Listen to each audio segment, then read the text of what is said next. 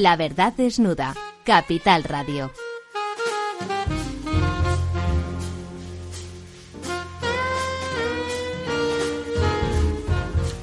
¿Qué tal? Buenas noches a todos después de este, de este largo y caluroso verano que hemos eh, sufrido, vivido y disfrutado también, ¿por qué no? En España, en sus playas, en sus, sus montes, en sus los paseos, aquellos que hicieron el Camino de Santiago y todos aquellos que han estado eh, disfrutando de esa tranquilidad. Bienvenidos de nuevo a esta verdad desnuda, donde esta noche no contamos porque bueno, pues alarga un poco ese periodo estival a nuestro presentador de cabecera, Ramiro Urín, y hoy yo, Lorenzo Dávila, eh, le estoy sustituyendo y tratando de reconducir con nuestro gran amigo y protagonista, el profesor Tamames de Don Ramón.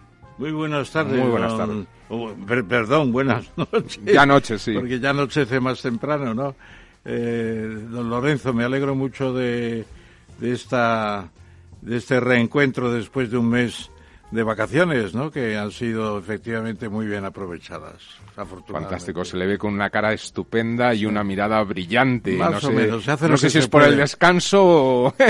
No, yo he estado trabajando y sobre todo he estado en, en Santander en, en un curso que hicimos sobre la primera circunnavegación Magallanes-Elcano. Aquí está Que se inicia- precisamente el almirante Ángel Sande Cortizo, que va a intervenir después. Y fue muy interesante. Tuvimos una asistencia extraordinaria. Nunca bajó el número de asistentes. Nos dieron el aula mayor, siempre llena, más de 50. Y luego, pues, he estado en Asturias también con el profesor Velarde en un curso sobre Hernán Cortés, que es el que- próximo libro que publico y que estoy muy entusiasmado con la figura. Trabajando al, al fresquito español, ¿no? Que es, es- esas playas Sí, maravillosas del sí. norte, pero algo, algo más llevaderas. Eh, claro, sí, eso. muy, muy en los 500 años de la circunnavegación y los 500 años de la llegada de Cortés a Tenochtitlán, la capital lacustre de los Méxicas. Bueno, estamos de centenarios entonces. También se nos une hoy un gran amigo de la casa, eh, con tertulio habitual en otras muchas tertulias, que es el también profesor López Félix López. Buenas noches, ¿Qué hay? Félix. Muy buenas noches. También tú ese verano ya terminó, ya... Sí, para mí el verano no se diferencia mucho del resto de... Bueno, igual que entonces para el profesor Tamames, ¿no? Sí, Eh, sigues haciendo cosas, a veces aprovechas, ¿no? De Muy vez bien. en cuando el trabajo pues te hace viajar en la mitad de agosto, pero todo muy bien, ¿no? Todo contento. Fenomenal. Bueno, pues tenemos que hacer un repaso a la actualidad, ¿no? Eh, la verdad es que viene marcada, aparte que tocaremos después de- del tema, por, más que nada por ver si avanzan las votaciones en, en, en la vieja abadía de Westminster. Sí, ¿no? sobre En- todo Lorenzo, recuerde usted a nuestro gran amigo Argimino Barros, que en Nueva York siempre le dedicamos la primera parte de la sesión con la Bolsa de Nueva York, lo que ha pasado en la economía norteamericana y hoy creo que tiene algún problema médico. No, no un problema médico, una alegría médica. Una alegría ha médica. sido ha sido papá. Bueno, pues estupendo. Entonces, eso siempre Eso no es es un bienvenido problema, sino y, una alegría. y bueno, pues está disfrutando, espero, de su hijo y, y que todo haya salido muy bien y desde aquí, efectivamente, le enviamos los, los recuerdos, las felicitaciones y nuestro más sincero abrazo fuerte y que disfrute de ese, de ese nuevo retoño que, ha venido al mundo. Muy bien, yo creo que con este repaso de la actualidad, aunque decía que volveremos y esperaremos a ver si hay algún avance con el tema de las votaciones en Westminster, eh, yo creo que hay que repasar un poquito la actualidad nacional, ¿no? El, el tema, vimos ayer cómo salían esas 300, 370 eh, propuestas, ¿no? O desideratum, lo podríamos llamar, ¿no? Deseos que, que se lanzan para tratar de alcanzar un acuerdo programático progresista llaman, aunque cuando las lees, pues bueno, hay muchas que la gran mayoría se quedan como un poco en, en una especie de, de deseo que, que firmarían eh, cualquier persona, yo creo, de cualquier ideología política. No sé qué pensáis vosotros de la profundidad de esto y la posibilidad de que logremos a formar gobierno o finalmente eh, se nos eche encima ese 23 de septiembre en el que se disolverían las Cortes y nos planteemos en elecciones el 11 de noviembre. Eh, profesor Tamames, ¿cómo, ¿cómo lo ves? Yo, yo veo que hay una fase de delicuescencia de la, eh, de la política porque llevamos ya desde el mes de junio del año pasado en una situación de provisionalidad. Eh, hubo unas elecciones. Solo desde el 10 de junio, llevamos años. Desde junio del año pasado, ¿no? Y incluso se puede decir que con la segunda fase de Rajoy ya estábamos en esta situación. Eh, es una delicuescencia, los políticos se dedican a ver cómo gobiernan, gobiernan poco, eh, se supone que se están aplicando las leyes, eh, la justicia sigue funcionando, el país funciona bastante bien, es lo cierto. Algunos dicen que precisamente no se echa de menos el gobierno y se empieza a dudar de la utilidad de 18 ministros que están ahí figurando, pero que tienen pocas cosas que hacer porque en una etapa en funciones incluso tienen cercenadas las posibilidades de nuevas iniciativas y el propio presidente no va al Congreso los miércoles para escuchar las críticas. Mm, eso es una cosa también bastante rara.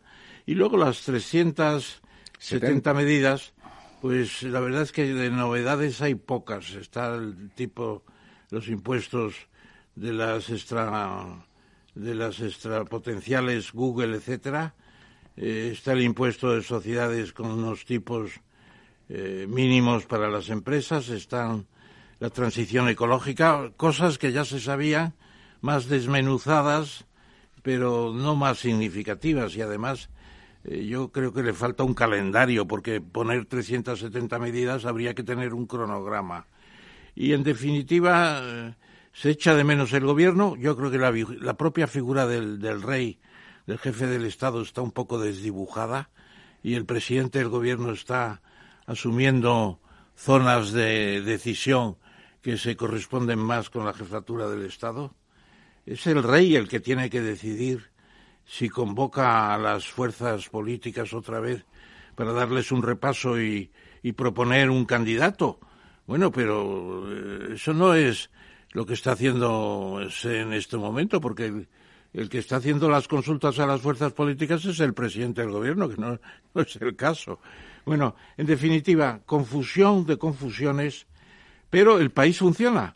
Es cierto que con una cierta desaceleración económica que viene impuesta, y podremos hablar luego, y con esto termino la, primera intervención, eh, con una caída del empleo importante, que empieza a, configurar esa desaceleración con esa crisis que todos días anuncian, la recesión, la recesión. Un artículo, por ejemplo, de Guillermo de la Dehesa hablando de la recesión. Tendría que criticarle a mi amigo Guillermo en el país, porque hablaba de mucho de la recesión, pero, pero no decía exactamente por qué. La guerra comercial es muy importante, ahí lo dejo. Muy bien, de todas formas, eh, comentabas, eh, profesor, que efectivamente parece que tiene una inercia hasta cierto punto, ¿no? Porque las comunidades autónomas se están asfixiando sin presupuesto. No solo no hay gobierno, sino que el presupuesto cada vez aprieta más, ¿no? Félix López, ¿cómo, cómo ves tú el tema? ¿Tenemos elecciones? ¿Puede haber pacto? Eh, ¿Cómo ves esa lucha política? La verdad es que es difícil ahora tener una idea clara de si va a haber elecciones o no. Yo soy partida, yo soy de los que piensan que al final habrá un acuerdo y no habrá elecciones. Se seguirá con se, habrá un nuevo gobierno pero bueno, me puedo equivocar, no no tengo yo ahí mucha mucha claridad. Bueno, pero cuando se ha hablado de esas instituciones que se les iba a dejar al grupo de Unidas Podemos, se hablaba del defensor del pueblo, eh, de la CNMV, que quizá era lo que tenía un poquito más de entidad, y de alguna otra, ¿no? Eh, no sé si, si no estamos ante el Ministerio de las Chuches, como decían en su día en el, en el mes de julio, ahora estamos directamente con las Chuches, ¿no? Sí, a ver cómo llegan a un acuerdo para que realmente todo el mundo quede con la cara bien limpia. Es un poco la habilidad de esto, ¿no? Es decir, son capaces de generar algo que realmente todo el mundo crea que... pues ya está, ¿no? Bueno, pero, las encuestas parecen que no hunden tanto como se pensaba Unidas Podemos, Podemos ¿no? es decir, que, que, en realidad sería Ciudadanos el gran perjudicado de un proceso ¿Y no les parece a usted que poner a Podemos en la CNMV es como poner al zorro a cuidar de las gallinas, bueno, porque es que ellos eran antisistema, ¿no? Se quejaban de la bolsa, se quejaban de la deuda, del euro, de todo, y ahora resulta que les ofrecen el órgano más sensible del capitalismo español. ¿Y qué van a hacer? ¿Cerrarla? ¿Cerrar la CNMV? claro, es, es un poco, ¿no? ¿Qué, ¿Qué, es lo que pueden hacer, no? Porque al final es, una broma, es, es un organismo supervisor, establece unas ciertas normas de comportamiento, pero bueno, dentro de una lógica de mercado, porque al final estamos hablando de un mercado de valores, ¿no? Y, y tampoco tienen unas competencias claras y marcadas, ¿no? Es decir, que, que al final estas instituciones, pues, es donde están, ¿no?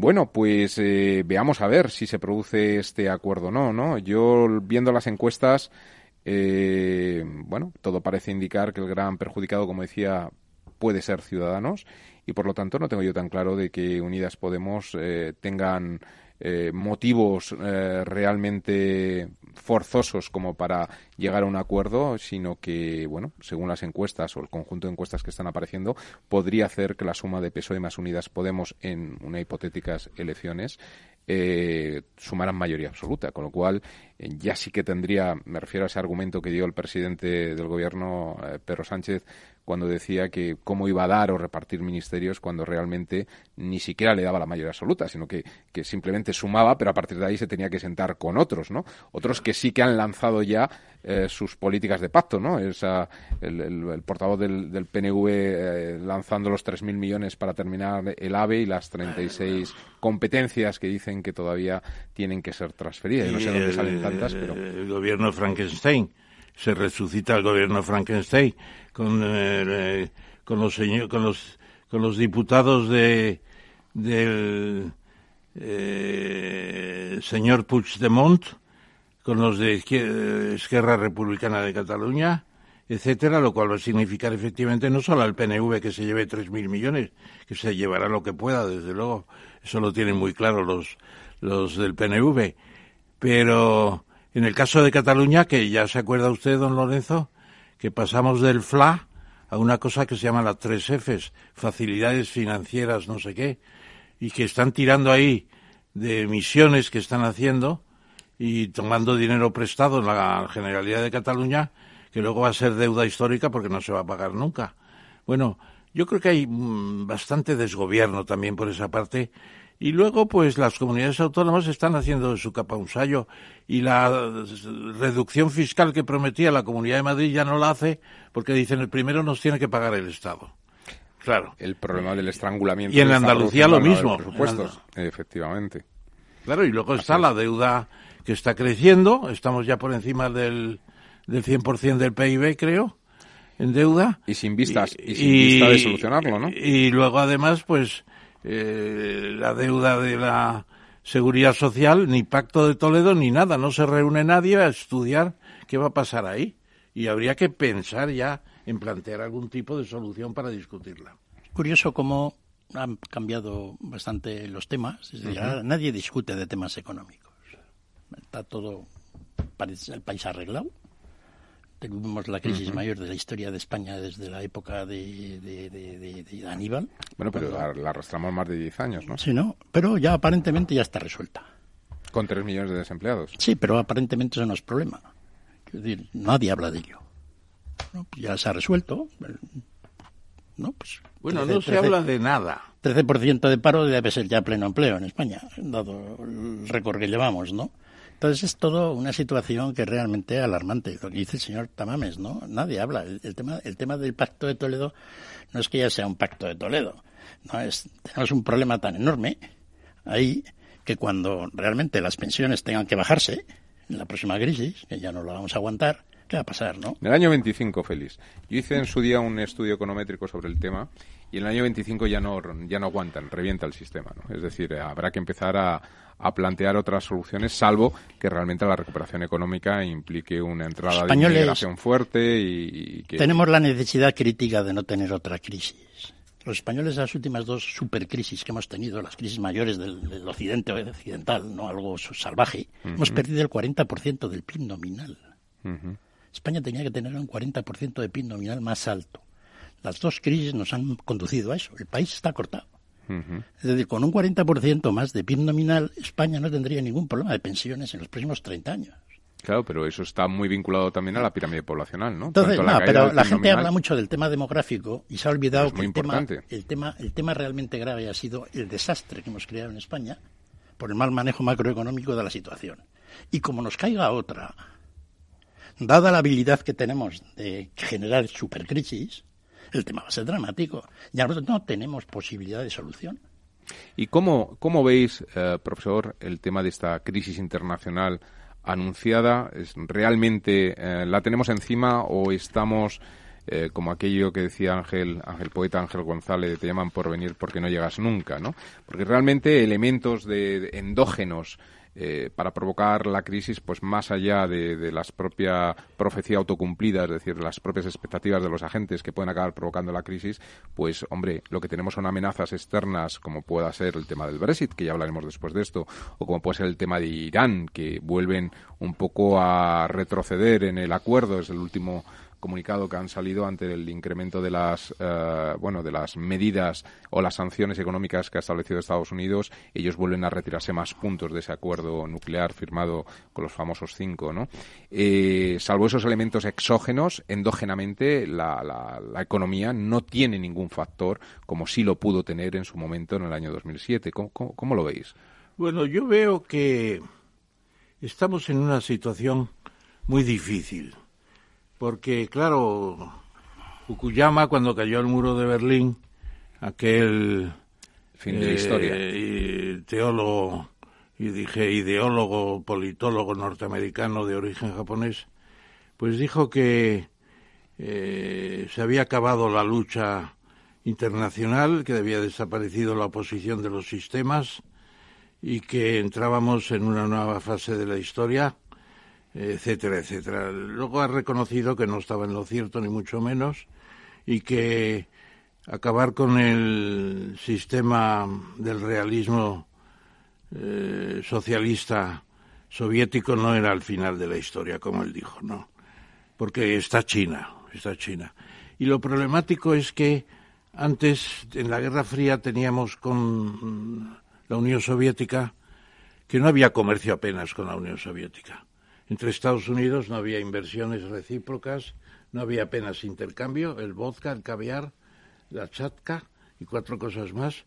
Y, la Unión Soviética exportando materias primas y, y, energía.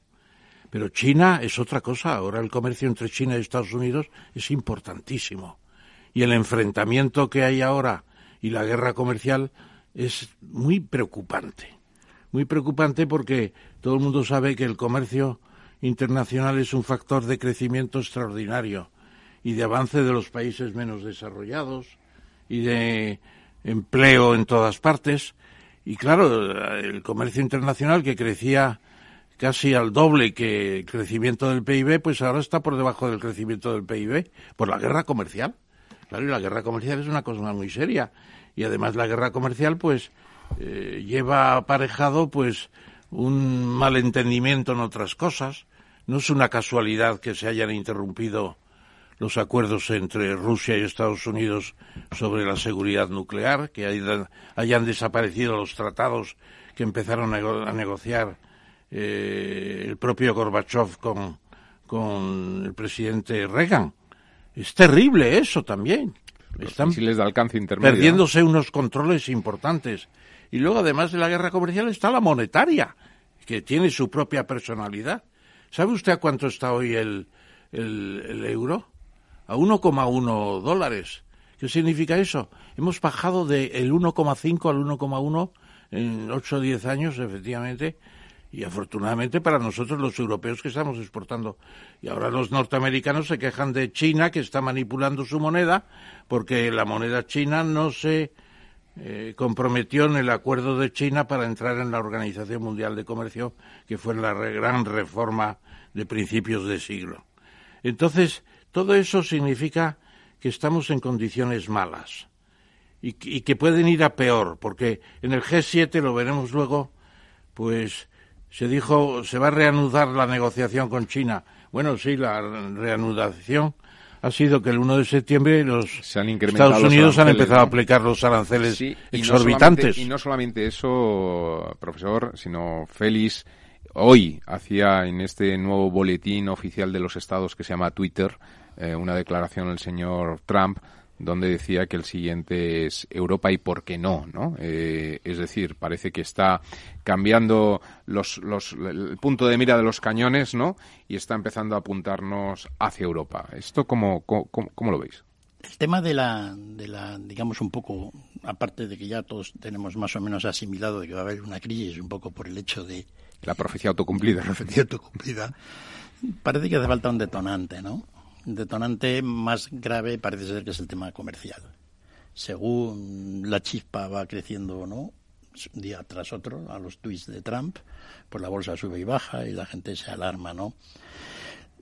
Ese es el problema general, como ha explicado don Ramón ahora muy bien tenemos una ventaja, ¿no? una pequeña ventaja para... ¿Te refieres a Europa? Al mundo, en general, y un poco a Estados Unidos, que es un poco el que inicia todos los desastres estos.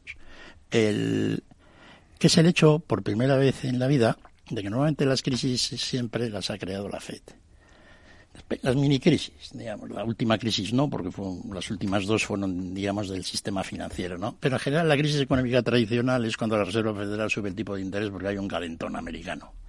En América hay un calentón relativo, nunca han tenido tanto empleo, pero curiosamente... Bueno, y en Europa Alemania está por debajo del 4%, Reino Unido también. Pero el caso americano, que es un poco el tema, ¿no? Entonces, ya va siendo hora, mucha gente hubiera dicho, de que en situaciones normales los tipos de interés tendrían que estar en el 4%. Pero no lo están por la situación que todos conocemos. Y el presidente Trump amenazando para que sigan bajando los No solo eso, sino que en esta situación de, de pleno empleo, pero que no hay inflación, porque la gente no sube los salarios, las empresas, básicamente ese es el tema, los salarios no suben en el mundo, entonces la, no van a subir los tipos de interés. Incluso la tendencia es a la baja. Y, sobre todo, pues a base de los bocinazos que le pega a Trump al pobre Powell, que le ha llamado de todo. ¿no? Nunca he visto cosa igual.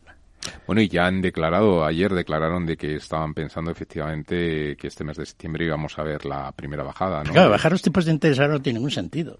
Es decir, no, es que no dan una. Es decir, la, economía americana pues está bien, salvo que creen los políticos un problema económico, que no tiene que ver mucho con la Reserva Federal en sí. Bueno, pero subirían los mercados bursátiles, ¿no? Los de renta variable. no, no, sí. El, impacto que es al final el termómetro con el que se mueve el señor Trump. Estuvimos hablando 20 años sobre el Grisman Put. No, jo, el Powell Put es genial. Ya está garantizando a todo el mundo que los valores no van a bajar. Chicos, tipo de interés, fíjate dónde está, en la miseria más miseria. Bueno, y en Europa ya se está viendo cómo gestionar la nueva teoría de los tipos de interés negativos, ¿no? Ahora que Félix habla de Greenspan, yo me acuerdo cuando el año 1996 o así, le dijeron a Greenspan, oiga maestro, porque le llamaban maestro, eh, más por el italiano que por el español, eh, por la música maestro eh, tenga usted cuidado porque esto se está calentando. Dijo, no, no se preocupen, son los mercados eficientes y saben mucho. Bueno, lo que se estaba preparando era con la nueva economía y las, las dot-com, las compañías nuevas de, de Internet. Estamos hablando del año 2001, 2002, 2003. Una, una sobrevaloración terrible, terrible. Y aquello, claro, para que no se hundiera todo el montaje, se empezó a dar crédito por un tubo. Y lo que se hizo fue preparar la crisis siguiente de las subprimes, es decir, de las hipotecas fáciles y baratas para los insolventes que querían comprar casas y luego no querían pagarlas en cuanto dejaron de subir las casas. Bueno, y todas las titulizaciones de crédito que también pues entonces, machacaron los mercados, ¿no? Sí, Greenspan era muy sabio, pero también se equivocó. Y Jerome Powell eh, ¿se ha alarmado excesivamente o tiene miedo a, tiene miedo a Trump? Bueno, y, está, tan asustado que se le ha llamado traidor. Dice que es más que es más peligroso que, que Xi Jinping. ¿Le ha dicho así? Claro. Profesor, y se olvida, se olvida usted de, de, de Bernanke. Bernanke cuando, cuando toma posesión de la presidencia de la Reserva Federal, estamos hablando en el año 2006, antes de que salte la crisis, él en ese bueno en esa charla inaugural no en ese speech que de, recepción él da las gracias a su profesor que fue su director de tesis y su gran maestro que, fue el, famoso ah, premio Nobel de economía mm, ay se me ha olvidado ahora mismo el nombre. Eh, no no no no el premio el, el, que cambió todo el sistema del patrón oro eh, Friedman, efectivamente. Gracias a Friedman, a Milton Friedman, no volveremos a tener una crisis financiera nunca, porque ya conocemos la solución a todas las crisis financieras. Dinero, dinero, dinero. Parecía lo de Lisa Minelli, ¿no? Con el money, money, money. Es decir, que, bueno, esa es, la receta que, ha venido desde la propia escuela, ¿no? También ha fallado la universidad y el, conocimiento de, sí, pero la, la ciencia económica. Mundial no fue nada de teoría económica ni de, nada. Es decir, fue una crisis de que absolutamente no sabíamos lo que valía un activo, que era un CDO, un invento financiero de alta potencia, y realmente todo el mundo pensaba que todos los bancos del mundo estaban quebrados. Eso es lo que pasó. No le pasó a la economía nada. Los americanos, el gobierno de Estados Unidos, con 200.000 millones de euros, hubiera comprado todas las hipotecas basura y no hubiera pasado nada. Pero no lo hizo. No lo hizo, porque... y, dijo hundirse al Lehman Brothers. Sí, bueno, intervino con Bernstein, pero lo de Lehman Brothers ahí también le falló el Barclays, ¿no? que fue la, operación. ahí hubo un problema, ahí hubo un problema seguramente de Hank Paulson, que por cierto ha publicado un libro ahora sobre la crisis con Bernanke y un tercero cuyo nombre no recuerdo. Eh, yo creo que había una lucha de bancos una lucha de bancos y se querían cargar al Lehman Brothers y se lo cargaron, porque no habría sido problema darle facilidades. Al fin y al cabo luego se dieron todas las facilidades. Y el, un esquema de protección de activos ya se hizo seis meses antes con Bernstein, con JP Morgan. Lo que pasa es que toda la banca estaba entonces básicamente en crisis. Es decir, se podían ver quebrados todos. Envenenada de tóxicos. Entonces, el manejo que dieron aquello fue realmente peculiar. Hubiera sido una solución sencilla porque cuidado que luego hemos llorado del sistema capitalista a lo malo que es. No, simplemente pues que una serie de banqueros crearon un, instrumento financiero que realmente es una bomba. Los americanos hicieron algo bien, crearon un TARP, le dieron 700 mil millones de dólares para que compraran esos activos. Se hubiera acabado el problema. ¿Qué pasa? ¿Cómo lo valoramos? Empezaron a decir. Además a un senador muy listo se le ocurrió la idea. Oye, si estos activos la mitad están en el extranjero. O sea, vamos a salvar a los alemanes. Y yo justo cuando estaba leyendo esas cosas, cuando estaba oyéndolas en la radio que estaban hablando el Senado americano discutiendo eso, ya nos la van a doblar. Y es lo que hicieron. Doblar Utilizaron el TAR para financiar la banca americana y no comprar activos. Todo, ilegal. Pero así lo hicieron. Y toda la porquería que estaba fuera de en Düsseldorf, básicamente, pues se la tragó la mafia americana, la mafia rusa los jeques y los alemanes. 700 mil millones de euros, así es de regalo. Y así fue todo, ¿no? Fue una cosa sorprendente, de aquellos, de aquellos, de aquellos barros estos lodos, ¿no? Sí, nada, y no tiene nada que ver con. Entonces, el problema ahora es, la crisis ahora no es que si va a haber o no, es, va a ser grande. Bueno, pero vamos a ver. Al final, yo creo que hay un gran problema y yo el día antes de San Ramón Nonato el 30 de agosto me publicó Vieito Rubido, el director de ABC, me publicó en una tercera que se titula China, Estados Unidos y el futuro que os acabo de, entregar una fotocopia. Bueno, al final el problema es que hay un antagonismo China-Estados Unidos. Bueno, son las dos grandes Y tienen que negociar. Lo que no puede haber es un segundo siglo americano de hegemonía norteamericana. Se acabaron las hegemonías ni tampoco se puede pensar que China vaya a tener la hegemonía mundial, porque no es partidario de eso. No es partidaria China. China quiere que se le valore como superpotencia. Y aquí lo que yo sostengo es una tesis que se empezó a diseñar en, los años 90 y luego ya empezó a tener más fuerza con la tesis de Kissinger en su libro China, dice, las dos superpotencias tienen que negociar. Y ahora viene otro politólogo norteamericano que se llama Graham Allison y dicen, tienen que negociar, porque si no vamos al desastre. Y además, dice, el precedente de una negociación es curioso. Es España y Portugal el Tratado de Tordesillas de 1494, que no fue perfecto y hubo muchas luchas, pero impidió un enfrentamiento total y permanente entre España y Portugal. Se dividieron el mundo. y el mundo se fue acoplando a la colonización, etcétera, etcétera.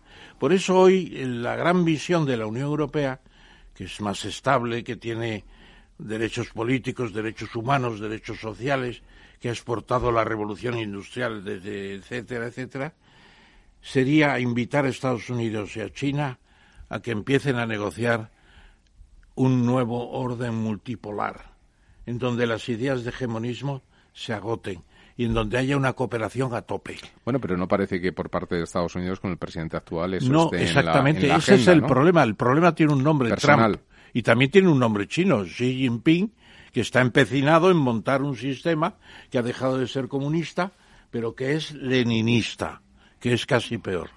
Porque el leninismo... Permitirme, es- permitirme, permitirme los dos, eh, por las horas que son, eh, a mí me gustaría, y, y te invito a ti, eh, a usted, profesor Tamames, a que haga una semblanza de nuestro invitado de hoy, el almirante Ángel Sande Cortizo.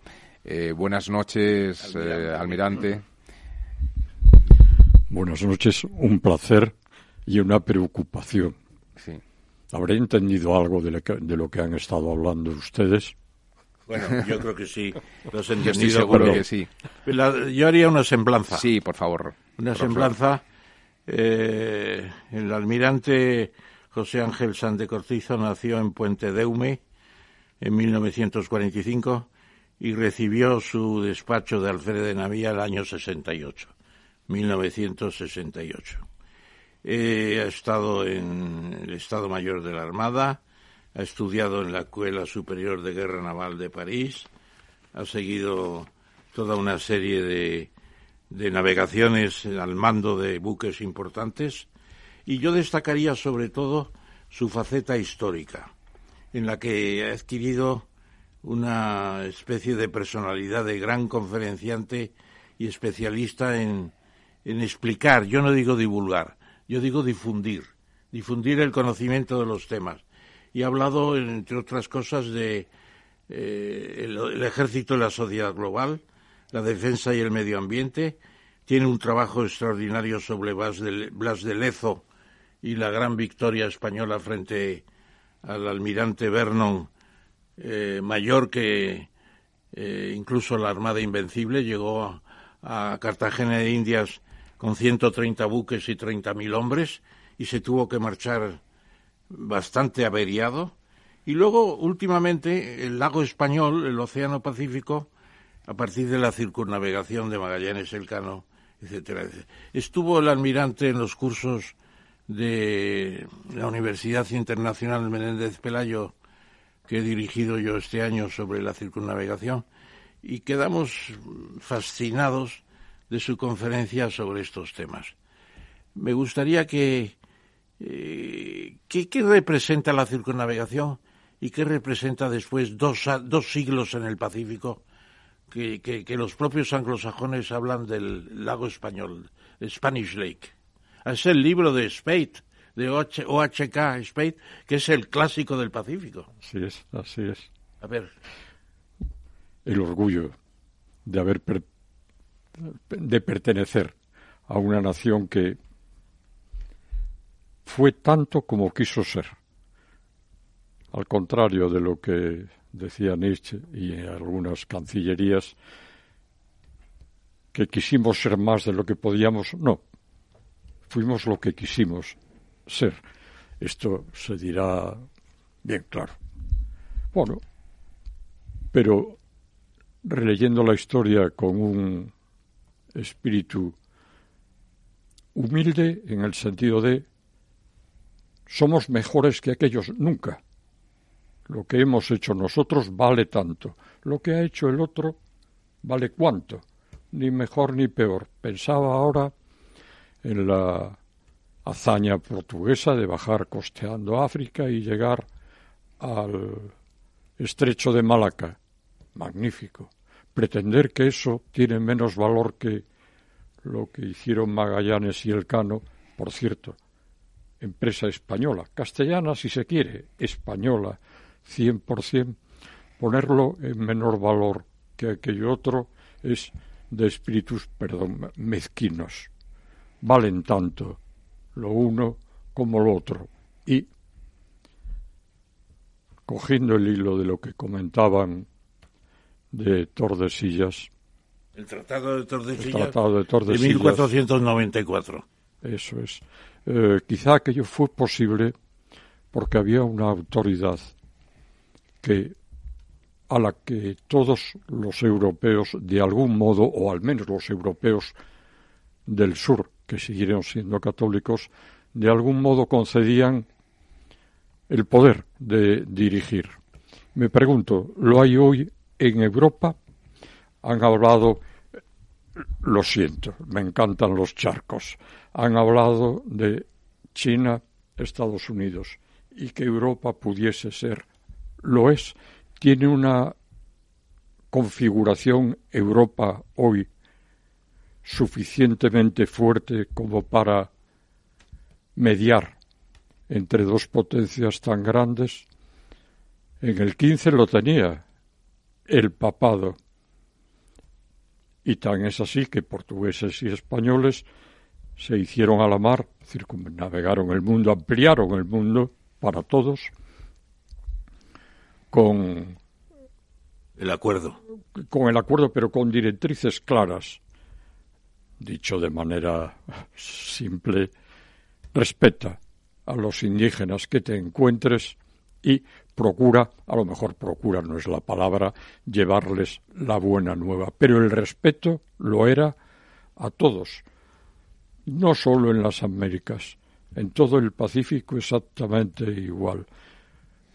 Almirante, no, almirante, a mí, ahora que habla de los indígenas, eh, recuerdo que, bueno, estamos efectivamente celebrando este quinto centenario de ese, de ese, de esa bueno, epopeya ¿no? de, Magallanes Elcano, pero recuerdo que un diario donde escribe el profesor Tamames, en el ABC, hace una o quizá dos semanas, hablaba de, de un indígena de Malaca, Enrique de Malaca, como siendo el primer hombre que realmente da la vuelta al mundo, porque parece ser que él eh, viene hasta España, se une a la expedición de Magallanes y se queda en Malaca antes de que eh, eh, Juan Sebastián Elcano termine la hazaña, ¿no? Con lo cual, en realidad es el primer hombre que da la vuelta al mundo como tal, ¿no?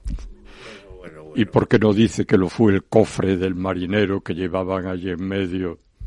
Se puede calificar. Bueno, la historia es bonita, ¿eh? O sea, quiero ah, decir sí, sí, tiene su encanto y, por supuesto, todo el respeto del mundo, pero siempre hay que escribir y aportar algo más. También dicen que Magallanes dio la vuelta al mundo y no es cierto, porque Magallanes sale de Sanlúcar de Barrameda y llega a la isla de Mactán, en Filipinas, donde es muerto por el cacique Lapulapu, ¿no? Que tiene un monumento en la isla. Así es. Porque dicen que es un patriota filipino. Bueno, y luego dicen que dio la vuelta porque había ido desde Lisboa, rodeando África, como decía ahora el almirante, a la India y después desde la India había estado incluso en las Molucas. Pero le falta el trozo de las Molucas a las Filipinas. Y además es en dos etapas, en dos etapas de su vida completamente diferentes. La verdadera aventura de, de, Juan de la Vuelta al Mundo es de Juan Sebastián Elcano, que decide... Que se repite, que se repite cada año, ¿no? En el buque escuela de la Armada, cada no, dos ya, años. ya no, cada, cada más tiempo ya. Cada más tiempo. Cada más tiempo. Pero lo que decide Juan Sebastián Elcano es, primero, que volver por el Pacífico es horroroso, es muy grande. El, el, el estrecho es terrible. Volver por la India es un 40% más corto. Y además, eh, conocen, porque llevaban tripulantes portugueses, conocen la ruta y saben volver. Y claro, esa fue la gran hazaña. Y no había intereses científicos. Querían salvar un cargamento de 28 toneladas de clavo que tenían en, el, en las bodegas de la Victoria, del ganado Victoria. Bueno, pero luego, claro, se ha complicado todo con una, una discusión. Había un artículo del Mundo de Rafael Bachiller, que es el director del, del Observatorio Astronómico Nacional, interesantísimo, de las consecuencias científicas de la circunnavegación también. Claro, descubren la esfericidad definitivamente, descubren la rotación, porque les sobra un día que, que se dan cuenta como en, en, en la vuelta al mundo en, en, 80 al mundo días. en 80 días, ¿no? De Julio es, es, fantástico, se dan cuenta ellos, etcétera, etcétera. ¿Qué opinas de eso? Barriendo para mi particular, en uno de los cursos de verano que la Asociación de Amigos del Museo Naval ha dado en la Rey Juan Carlos, una de las conferencias trataba precisamente de eso. Y profesor, yo he dicho que soy especialista en generalidades. A mí preguntarme cosas específicas de cada campo, pero así es. Y no solo científicas. La declinación magnética estaba también por medio jugando, sino también eh, culturales la educación o la cultura en Europa se vio muy influida por lo que supuso la vuelta al mundo. Y yendo al principio a lo del Elcano, si el Elcano no hubiese logrado llegar a Sanlúcar, los 40 años que supuso llegar a la, al tornaviaje por Urdaneta, cualquiera sabe cómo se habrían, decían, recordará, en Santander. No vale hacer elucubraciones sobre lo que no fue. A veces sí es interesante para darle importancia a lo que fue. Y al llegar. No, no, no. Y al llegar, el, el hecho de que el Cano llegase a Sanlúcar con la buena nueva, por ejemplo, llevó a que se pensarse en una segunda casa de contratación en La Coruña, puesto que los comerciantes de Burgos habían financiado el viaje y hablábamos de globalización y las mercancías que pudiesen venir con el galeón de la China tenían un punto final tremendamente productivo, los Países Bajos. Se regresaba en lugar de a Sanlúcar a La Coruña y era un salto menor terminar en los Países Bajos. en los Países Bajos vendiendo parte al menos de la mercancía. Que se Félix, yo no sé si tú quieres comentar algo sobre esto de la vuelta al mundo, porque a mí sí me gustaría hacerle alguna ver, pregunta que no tiene que ver venga, con venga, esto venga. al almirante, aprovechando que está con aprovecha, nosotros. aprovecha. Félix. No, tanto de la vuelta al mundo, yo quería referirme un poco más a la idea esa de que los españoles hicimos lo que quisimos hacer, ¿no? más que lo que, que no nos pasamos y hicimos lo que queríamos hacer. Pero, mm, en alguna manera, yo que he estudiado con cierto detenimiento el comercio del Pacífico, pues aquello era bastante pobre. Es decir, es complicado el Pacífico. ¿Cómo que? Era pobre en cuanto a desarrollo. Es decir, fue un, eh, fue un océano que nos dejaron, porque allí no iba nadie, iba un barco y, y trataban de meterse, pero básicamente nadie tuvo mucho interés en pelear aquello porque estaba muy lejos. ¿no? Para las capacidades de la gente en aquel entonces. Y el comercio, básicamente, entre la India, entre, perdón, entre México y todo lo que es América, en realidad, y digamos, la China, Desde ¿no? Nueva España hacia todo lo que es la zona aquella, era realmente limitado. Se habla mucho del galeón de Manila, pero era un barco. ¿no? Es decir, cuando desde Europa se mandaban, pues en los años 1600, 1700, por el Cabo de Hornos, se mandaban 200 barcos al año. Entonces es un poco... ¿no? Eh, ahí no tratamos de hacer mucho. O sea, ahí no fuimos muy... También había una dificultad grande, ¿no? Sí, no, es- yo creo que la dificultad geográfica del Pacífico era tremendo. Incluso con saber cómo volver, aquello era un mundo, ¿no? No, y además las dificultades que existían en cuanto a que lo que se encontraron allá, especialmente en China, No, y la Japón, capacidad y la capacidad, muy la potentes, capacidad ¿no? de negocio. Yo, yo, que rompería una lanza primera, eh, perdón, almirante, porque tú lo sabes todo. Eh, lo que ha dicho Félix eh, es relativo, relativo. Porque incluso después de estar en Santander, yo he leído un libro extraordinario de un tal Dertel, eh, y lo que comenta es que al final el oro hispano-mexicano y también peruano en cierto modo, pero sobre todo de las cecas de México y de las minas de, de, de plata de México, la plata española llega a China con los galeones, ese galeón. Y parece ser que no solamente llegaba la plata española porque los chinos eran ávidos de la plata. La relación plata-oro en China era cuatro de plata por una de oro y en Europa era de once de plata por una de oro. Claro, las mercancías chinas eran baratísimas para nosotros, por así decirlo. Parece ser que del total de la plata española extraída hacia el resto del mundo, un tercio fue a China. Un tercio.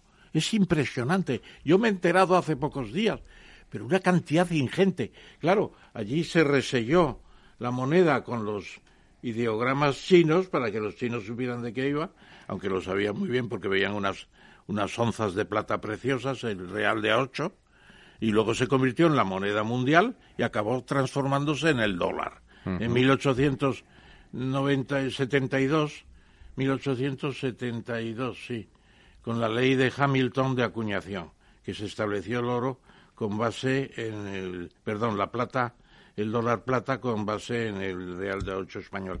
O sea, por ahí tiene una importancia extraordinaria.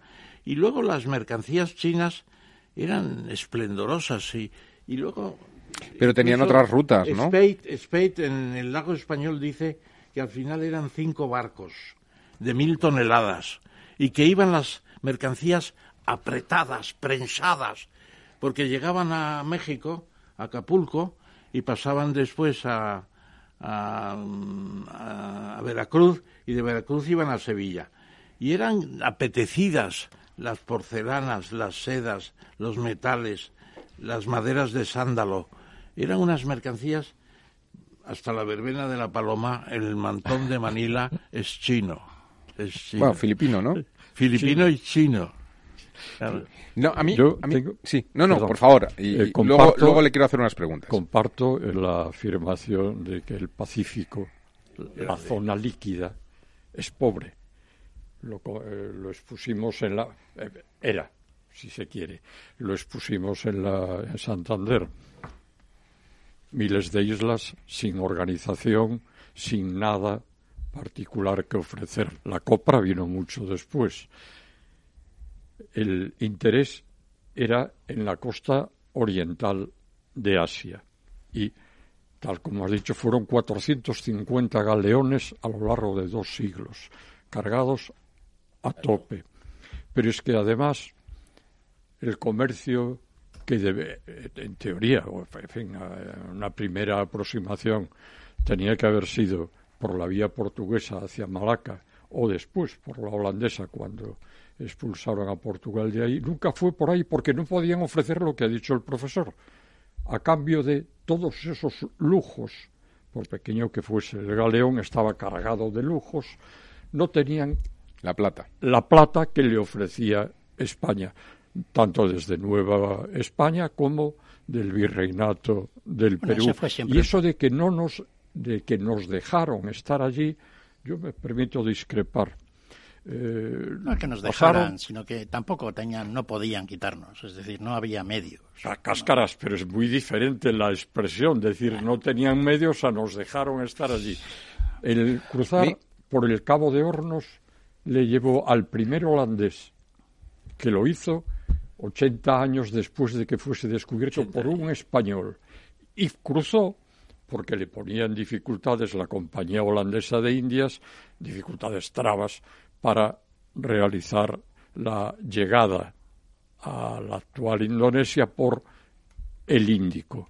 No nos dejaron, no tuvieron interés, puedo aceptarlo, pero no que nos dejasen. De hecho, lo intentaron quedarse con los galeones y tan solo en cuatro ocasiones en más de dos siglos y medio se apoderaron de un, de un galeón de Manila regresando. Y era sencillo porque las derrotas eran fijas y las fechas eran fijas, pero falta de interés llámele como queira, pero la cuestión es que no nos dejaron. Estuvimos mismo, problema. Eh, yo, yo, a mí me gustaría cambiar un poco, si me permitís, eh, de, tercio, en un tema, porque a mí sí me gustaría aprovechar la presencia de, bueno, de un almirante, como, como es el caso de nuestro invitado hoy, el, almirante Ángel Sande, eh, con el tema más económico de la famosa o la temida desindustrialización de España y la necesidad de o ese intento de alcanzar el 20% del PIB por parte de la industria en España, etcétera. Eh, España tiene una industria puntera en el sector naval, donde hemos tenido unos éxitos eh, recientes muy interesantes. Me estoy refiriendo a Navantia, Y me estoy refiriendo a las fragatas, las F-100, que han sido un auténtico éxito en exportaciones tanto con la Armada de Australia como la de Noruega, corríjame, almirante, si esto no es así. Y se aprobó en marzo, eh, es decir, estamos hablando hace cinco meses, ¿no? Eh, digamos, el, el proyecto de las nuevas fragatas F-110 porque bueno pues nos enfrentamos ante una avalancha de ofertas tanto en Estados Unidos como en la misma Australia, Noruega y otros países donde va a haber un mercado muy jugoso de fragatas, esto es como lo de los aviones y donde me refiero a aviones comerciales, etcétera, ¿no? Y donde bueno, pues España parece que puede estar desarrollando una fragata desde el punto de vista de la innovación, de la tecnología, eh, de la capacidad de, instalación y de, coordinación de, sistemas eh, tecnológicos muy, muy interesante. ¿no? Me gustaría, porque yo creo que esto es un aporte muy importante donde la Armada, eh, como, como, organismo, digamos, del Estado, pues pues ha colaborado muchísimo en la bueno pues en la especificación de este tipo de navíos y la posibilidad, el éxito primero de la F-100 y la posibilidad de que ese nuevo desarrollo pues pueda realmente, junto con otros que, que se anuncian como el S-90, ¿no? el nuevo submarino que también está está en, el Desideratum, ¿no? aunque no hay presupuesto todavía para él, y otras operaciones de defensa, porque yo creo que en ese sentido España tiene una industria eh, que el público en general o bien la desconoce y sobre todo la desvalora cuando realmente es uno de los puntos o de las puntas de lanza de nuestra tecnología industrial y la que puede conseguir un efecto arrastre hacia otros eh, sectores industriales que al final pues es creación de empleo y, bueno y desarrollo de nuevas tecnologías. No olvidemos que algo como Internet tan cotidiano sale de, una unidad, eh, de, un Ministerio de Defensa o digamos de un presupuesto militar en los Estados Unidos, ¿no? Entonces sí me gustaría aprovechar y, perdóneme el, asalto, pero no, no todas las noches contamos con un almirante. Es un asalto en regla porque además mis últimos años fueron en un campo totalmente distinto.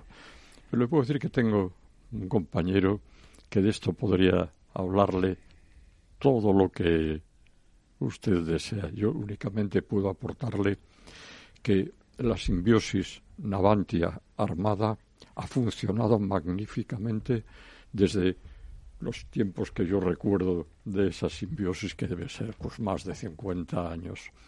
Ha ido mejorando, unas veces con un compañero exterior, otras con otro.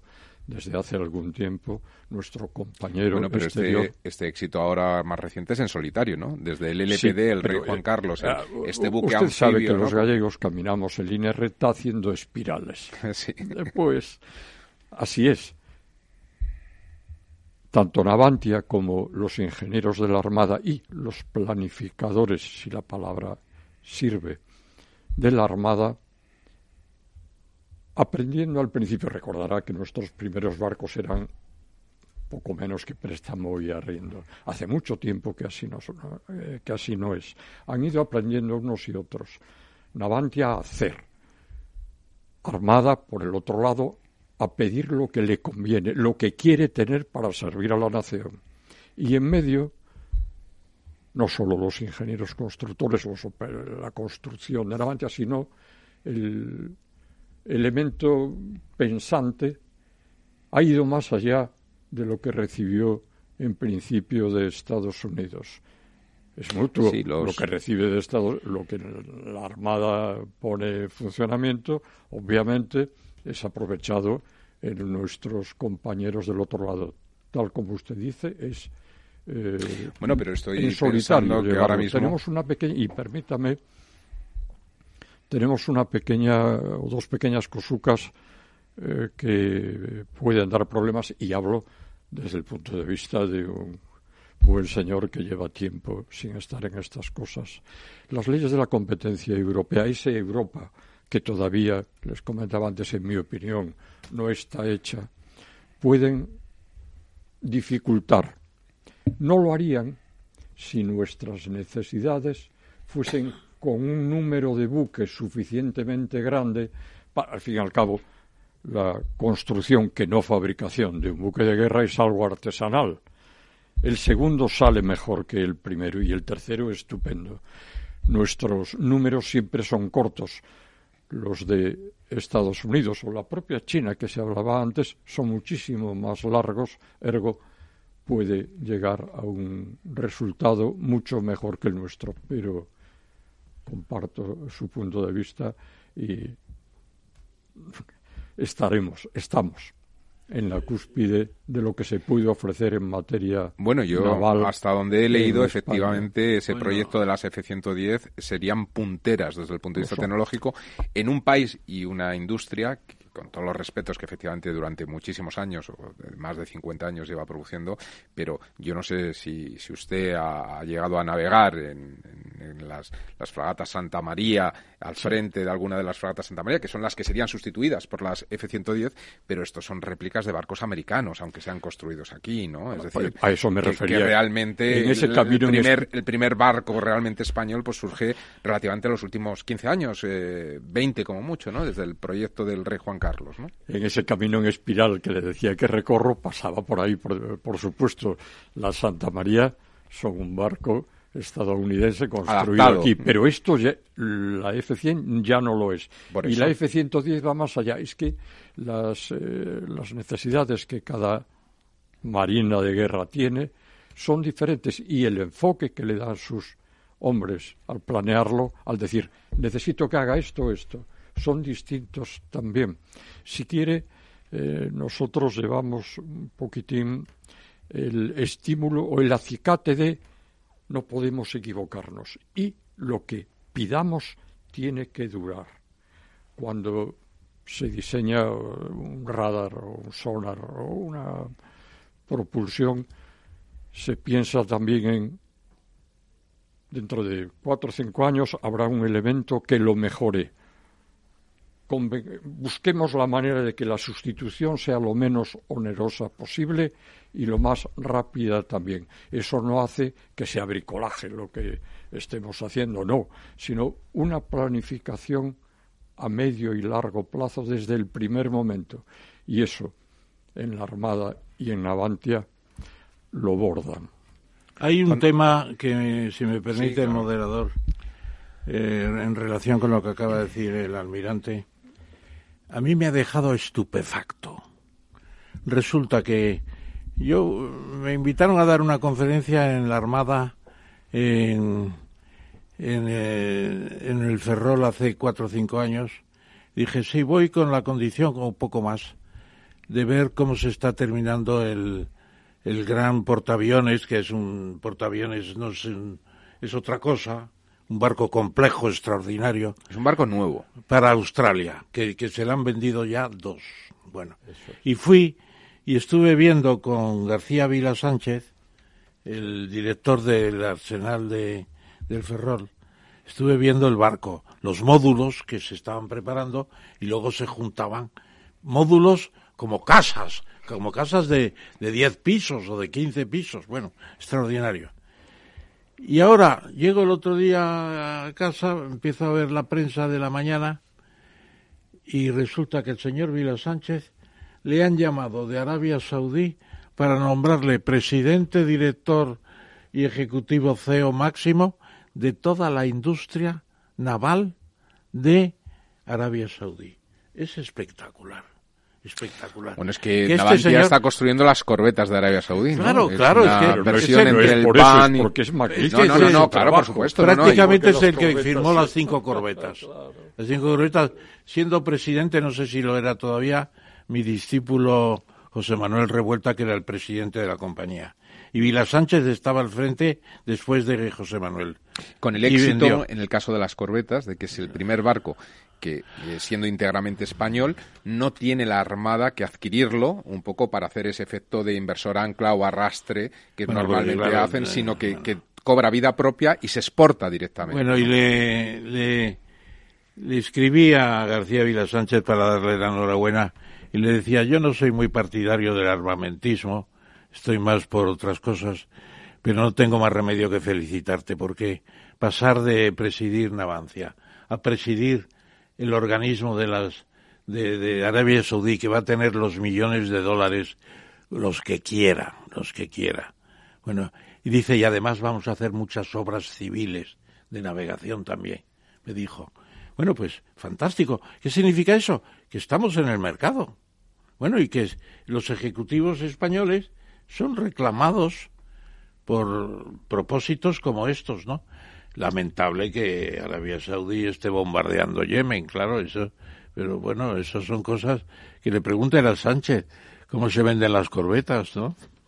Bueno, y, a lo mejor acabamos encontrando a ese ejecutivo o algún otro español en el nuevo proyecto que ha lanzado el príncipe heredero de Arabia Saudí de una nueva ciudad llamada Neom, que va a ser la ciudad de las mil maravillas, de las mil y una noches o, mucho más, eh, que va a crear una ciudad de la nada, una ciudad eh, con, con taxis voladores, con que le va a costar más de 500 mil millones pues sabe quién está detrás de eso y lo quiere conseguir con la venta de Amron sabe quién está detrás de eso en España Tipsa Pablo Bueno. Porque yo vi la misma noticia. la ingeniería. Sí ingeniería Tipsa. Vi la misma la misma el mismo artículo seguramente sobre ese tema y escribí a Pablo Bueno al que me une una buena amistad y le dije y me contestó estamos en ello. Ya tenemos una parte del proyecto porque ellos están trabajando con los árabes de todo el mundo en todas partes desde hace muchos años. Y me parece que había otro tema. Eh, bueno, lo, sacaré más adelante. a mí, si me lo permitís, y, aunque es cambiando un poco de tercio, pero sí me gustaría que, que el almirante Ángel Sande se, una al debate de, otros temas ahora más eh, de actualidad. Lo digo porque acabo de ver que finalmente el Parlamento británico ha mm, rechazado la propuesta de nuevos perdón, de nuevas elecciones que había planteado Boris eh, Johnson como un poco contramedida frente a esa, esa votación en contra eh, que le obligaba a pedir una prolongación, ¿no? Una, un nuevo aplazamiento en el caso de que el día 19 de octubre nos alcance un acuerdo con la Unión Europea. a mí me gustaría hacer una pequeña introducción de lo que es Inglaterra, porque yo creo que esto es complicado de, entender antes de entrar en el debate en qué pensáis que puede ocurrir. Yo la semana pasada leía un artículo en, que se hizo referencia a varios medios británicos, pero salió publicado hace dos fines de semana en el London Times de Jonathan Sampson, Jonathan Sampson es un, jurista muy reconocido en, el Reino Unido que ha sido durante muchos años, ya es un hombre mayor y medio retirado, pero ha sido durante muchos años eh, miembro de la Corte Suprema, un juez más de, la Corte Suprema. Y le hacían la pregunta de si eh, cuando el señor Boris Johnson eh, anuló el Parlamento, ¿no? Desde el 10 de, desde el el 14, ¿no? Es el 14 de, no, desde el 10 de septiembre hasta el 14 de octubre, de si esto era legal o no. Entonces, eh, el señor eh, ya digo, una autoridad en el mundo jurídico en el Reino Unido, pues eh, dijo que, que, bueno, que la verdad es que lo había estudiado bastante y que él creía que, que, que era perfectamente legal, pero que tenía dudas de si era constitucional. Claro, esto cuando te paras a pensar un poco, desde una visión no británica, claro, a nadie se le ocurre decir que algo que es inconstitucional es legal. Es decir, si es inconstitucional, es ilegal por definición, en la medida en que la Constitución es como la ley suprema en cualquier Estado. Pero claro, estas contradicciones tremendas ocurren en un país como Inglaterra, donde directamente no tienen Constitución escrita. Es decir, es un conjunto de, de, de costumbres, etcétera, que permite la gran paradoja de que exista algo ilegal perfectamente constitucional o algo legal perfectamente inconstitucional. Es decir, que realmente uno puede acogerse a lo que quiera. Y lo digo un poco porque esta, eh, yo me crié o me eduqué eh, pensando que Inglaterra era la gran democracia eh, de la historia de la humanidad. Y bueno, pues cuando uno ve estas cosas donde en el Reino Unido estamos con un presidente eh, un primer ministro eh, que ha sido votado por cerca, un poquito más de 90.000 personas y que desde hace dos meses que eh, fue, ha sido nombrado como primer ministro no ha comparecido en el Parlamento y solamente ha comparecido una vez para responder preguntas en Down Street, pues, pues bueno, y que además es nombrado por la reina, que tampoco eh, bueno, pues ha sido elegida, etcétera, no, pues todas las democracias uno se las empieza a cuestionar, ¿no? Y sin embargo, pues el Parlamento hoy, ayer, ha empezado a tomar una acción absolutamente beligerante y bueno, pues parece ser que le obligan esto es el resultado de, la jornada de hoy, a que si el 19 de octubre no tiene, eh, no haya alcanzado un acuerdo con la Unión Europea, pues está obligado a solicitar un aplazamiento hasta el 31 de enero del año 2020 o, en el caso de que la Unión Europea mm, aporte otra fecha, pues a que lo pregunte o de alguna forma se transmita al, al Parlamento británico y éste decida si se acoge a la fecha que propone la Unión Europea o no. Con lo cual no tiene ninguna posibilidad de acción. Él amenazó con una moción también para convocar unas nuevas elecciones que se estaba hablando en torno al 15 de octubre, de forma que se viera el respaldado para ese Brexit duro en ese salimos el 31 de octubre sí o sí. Y esto es lo que hoy ha sido rechazado. Por lo tanto, el señor Boris Johnson está en una tesitura en la que no puede convocar elecciones, en la que está obligado a llegar a un acuerdo con la Unión Europea y si no lo alcanza el 19 de octubre eh, a pedir un aplazamiento que él se ha negado reiteradas veces a, solicitar y en un problema que directamente no tiene solución porque el tema del backstop famoso el tema de la frontera irlandesa directamente es lo que llaman los ingleses un catch 22 que es un problema irresoluble. No tiene solución. No sé qué pensáis. Eh, profesor eh, el backstop es decir el mantener la fluidez de la frontera abierta entre Irlanda del Norte y la República de Irlanda no tiene alternativa posible. No tiene solución. No tiene solución, porque la única solución es la unión aduanera, mantenerla hasta que se encuentre una solución diferente. Que pueden ser años. Bueno, pero ese es el, acuerdo de May, ¿no? Claro, es el acuerdo de la señora May, es el que quiere cargarse el señor Johnson, claro.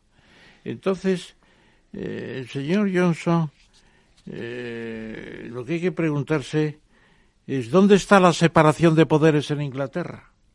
¿Puede el Ejecutivo cerrar al Legislativo, que es el representante directo de la soberanía nacional? Parece ser que es legal, pero inconstitucional.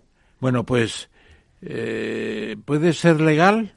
Yo tengo mis dudas, porque antes de que Montesquieu en Francia dijera lo de la separación de poderes, que en España es muy popular Montesquieu a partir de Alfonso Guerra, ¿no? La muerte de Montesquieu, ¿no? Dijo, aquí mando yo, dijo guerra con Felipe. Y la muerte de Montesquieu, no. John Locke, John Locke, para decirlo muy clarito, años, bastantes años antes que Montesquieu, habló de la separación de los poderes. Y en Inglaterra había separación de poderes. Y el último que se cargó la separación de poderes fue Oliverio Cromwell, que además aprovechó para cortarle la cabeza al rey. Eh, Johnson no le ha cortado la cabeza a la reina, pero esa visita al Buckingham Palace para que la reina firmara el decreto, eso es, yo creo que una ruptura del constitucionalismo británico. Y es terrible, es terrible. Y, y no sé si el, va a conseguir efectivamente el Parlamento que eso se cambie. Eh, o que sencillamente el día porque están fechas muy concretas, ¿no? El 19 de octubre tiene que alcanzar un acuerdo. El 10 de septiembre se cierra. El bueno, de septiembre si se el 10 de septiembre entran los, los diputados y se sientan y dicen no nos vaya, no nos iremos sino por la fuerza de las bayonetas, como dijo en, en el Jeu de Pomme me parece que fue el propio bueno, Montesquieu. Bueno, profesor, querían montar un parlamento paralelo y reunirse en otro sitio, hablaban de un hotel. Va a ser una película, una película. Eso es impresionante. Yo creo que todavía podemos esperar cualquier cosa en estos días. Lo que está claro es que ya no va a haber una salida sin un acuerdo de salida. Yo entiendo mejor Inglaterra desde hace unos años, desde que llegó la idea de que Inglaterra no tiene constitución, Reino Unido. Ellos hablan de su constitución, una cosa compleja, derivada de la experiencia de los años. Todo les gusta todo esto, contarlo, ¿no? Pero en definitiva no tienen Derecho de base constitucionario. Porque se vio claramente en las elecciones escocesas del referéndum, porque un presidente del gobierno quiso darles esa posibilidad, se hicieron. Lo mismo que lo que está ocurriendo ahora. Entonces, ¿qué es la Constitución en el Reino Unido? Pues lo que quiera, pues aparentemente ahora el, el, el primer ministro. Félix. Puede hacer casi lo que quiera. Félix, desde la Carta Magna. Sí, entonces, pero que no hablen tanto entonces de la Constitución, ¿no? Porque una manera quizá de confundir los temas a la hora de... Los ingleses tienen un sistema de que están ahora pedaleando en vacío y tienen un problema. Como están pedaleando en vacío, puede ocurrir lo que ocurra. Nadie sabe lo que puede ocurrir allí. porque no tiene ningún criterio a la hora de cómo juzgar los temas claramente. Bueno, afortunadamente yo creo que el tema no es tan grave. Que se vayan o que se queden, pues que se ocurra cualquier cosa. Nos vamos a entretener mucho mientras tanto, el resto de los europeos viendo lo que hacen los ingleses. Pero los ingleses ellos sí tienen un problema, de un poco de, funcionamiento interno, porque todo esto va agravando pues la situación dentro de la gente en el Reino Unido. Y no lo sé, es realmente un tema. Fíjate que hemos hablado de esto ya durante años, ¿no? Y estamos ahora y estamos casi peor que hace. Bueno, antes, según veníamos, me comentabas que habían conseguido en esa lucha del relato, del discurso, pasar entre la dicotomía entre Brexit o no Brexit a Brexit duro, Brexit blando, pero Brexit sí o sí, con lo cual ya era una victoria por parte de los Brexiters, ¿no? Sí. Eh, almirante, ¿cómo, cómo, ¿cómo ve usted esta, esta historia, esta, bueno, obra de teatro, ¿no? por, por, ponerle un paralelismo al país, eh, donde el teatro es... No me gustaría hablar más que de deseos. Y mis deseos, en línea con lo que les comentaba antes, una Europa con capacidad para mediar entre dos grandes potencias no puede ser una Europa que se esté desmembrando poco a poco. Ojo, Europa se desmembrará si se va el Reino Unido de la Gran Bretaña. ¿Qué pasará con España, con los que se quieren marchar también? ¿No habrá que atajar de alguna forma ese individualismo que hoy cuenta más ni la trampa de Tucídides ni el diálogo de Melos sirven si los individuos que están implicados en ello no tienen una visión más allá de su ombligo para poder bueno pero todo esto el futuro. todo Mi deseo es que no se vayan no sé cómo lo harán yendo a cosucas menores efectivamente deben tener un problema y pienso en la decadencia de la Royal Navy. Así es. Dirá que no tiene mucho que ver, pero una nación insular que fue dueña de los mares, también ella, durante un tiempo que ha dejado bajar la situación actual a su marina de guerra, efectivamente tiene un problema de mentalidad de confianza en sí mismo. Leía, en eso que dice, leía hace poco que en, la época de los años 80, en la época Thatcher, cuando la guerra de las Malvinas, la Royal Navy tenía más de 60 navíos, digamos, operativos, eh, bien sean fragatas, destructores, el portaaviones, que, que, estuvo en la guerra de las Malvinas, eh, submarinos y demás, y ahora apenas tiene 19 para tratar de cubrir bueno, pues esa influencia que pretenden tener hasta el extremo de que no pueden cubrir a sus petroleros en el estrecho de Hormuz, ¿no? Ni pueden defender, es decir, que realmente esa decadencia, eh, no solamente de la Royal Navy, sino de, todo el ejército británico, pero que realmente, hombre, pues lo más eh, simbólico del país, pues ha sido históricamente, al menos en los últimos tres siglos, eh, su armada, ¿no? Yo creo que, yo creo que Johnson está loco por hacer un tratado de libre comercio con Estados Unidos. Y una de las cosas que más claramente se ha visto en el G7, que con la escenografía de Macron parece como si hubiera sido una reunión perfecta y fue un desastre en todo, porque no hubo ni un solo acuerdo. Bueno, pues eh, el Tratado de Libre Comercio que le prometió Trump, sí, sí, enseguida lo vamos a hacer. Trump está interviniendo para disolver la Unión Europea con un socio que se llama Johnson que lo que quiere es volver a la vieja idea que planteó la revista Forbes hace años de una unión anglosajona.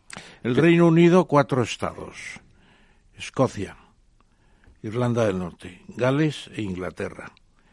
Eh, eh, Australia con sus seis o siete eh, provincias o estados federales. Las provincias, Nueva Zelanda sola.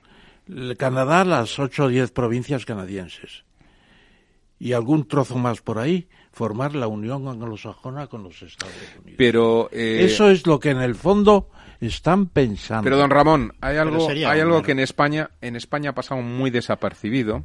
Yo que sigo mucho la, la prensa irlandesa, Eh, allí, sin embargo, es un tema clave, ¿no? En ese, en ese, digamos, acuerdo. Es el, no ser, el ser o no ser.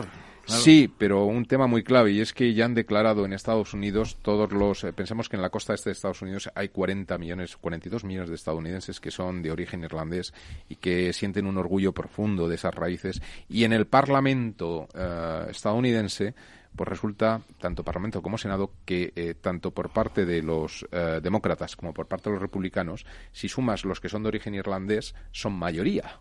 Y ya estos han hecho una declaración explícita de que si no se soluciona el problema de Irlanda del Norte, no aprobarán ningún tratado, por mucho que quiera Donald Trump y Boris Johnson. y otra, y por terminar, bueno, terminar, por una cosa oscura, ¿no? Está el Partido Conservador, que en principio debería ser un partido controlado por las finanzas, la parte dura y la parte blanda, haciendo cosas que van en contra de todo, digamos, ese digamos, entramado financiero. Bueno, pero piensa que los partidos conservadores en sus orígenes, después se hacen liberales conservadores, pero en sus orígenes eh, son proteccionistas, ¿no? Sí, pero básicamente, es decir, uno se puede imaginar a los digamos, miembros del Parlamento conservador, pues comiendo con los banqueros, digamos, como concepto así, ¿no? Y la relación esa. La banca inglesa la banca londinense está en contra del Brexit para ellos y todo el entramado de consultorías, los abogados, que es fundamental, ¿no? Londres es el sitio de juzgados mundial. Todo eso con el Brexit pierden enormemente. Más del 30 al 40% de los ingresos. Entonces, todo eso ha quedado eliminado de un plumazo. Toda esa gente, que en realidad fueron los que empezaron el Brexit, para controlar, para, digamos, contentar a esta gente y que no se pusieran leyes en Europa, las que queríamos poner en Europa. Que controlaran al sector financiero. Al sector financiero, pues así empezó el Brexit. Una especie de bromita, ¿no? Vamos a amenazar a Europa diciendo que vamos a. para esto. Cuando hace el año 2016, en enero, creo que fue, ya Europa les dijo: no vamos a poner ningún cambio financiero en las leyes. Ustedes van a hacer ahora de aquí lo que quieran se pensaba que ya el Brexit se eliminaba. Pues no, había ya cogido su ritmo. Y el Brexit se encuentra.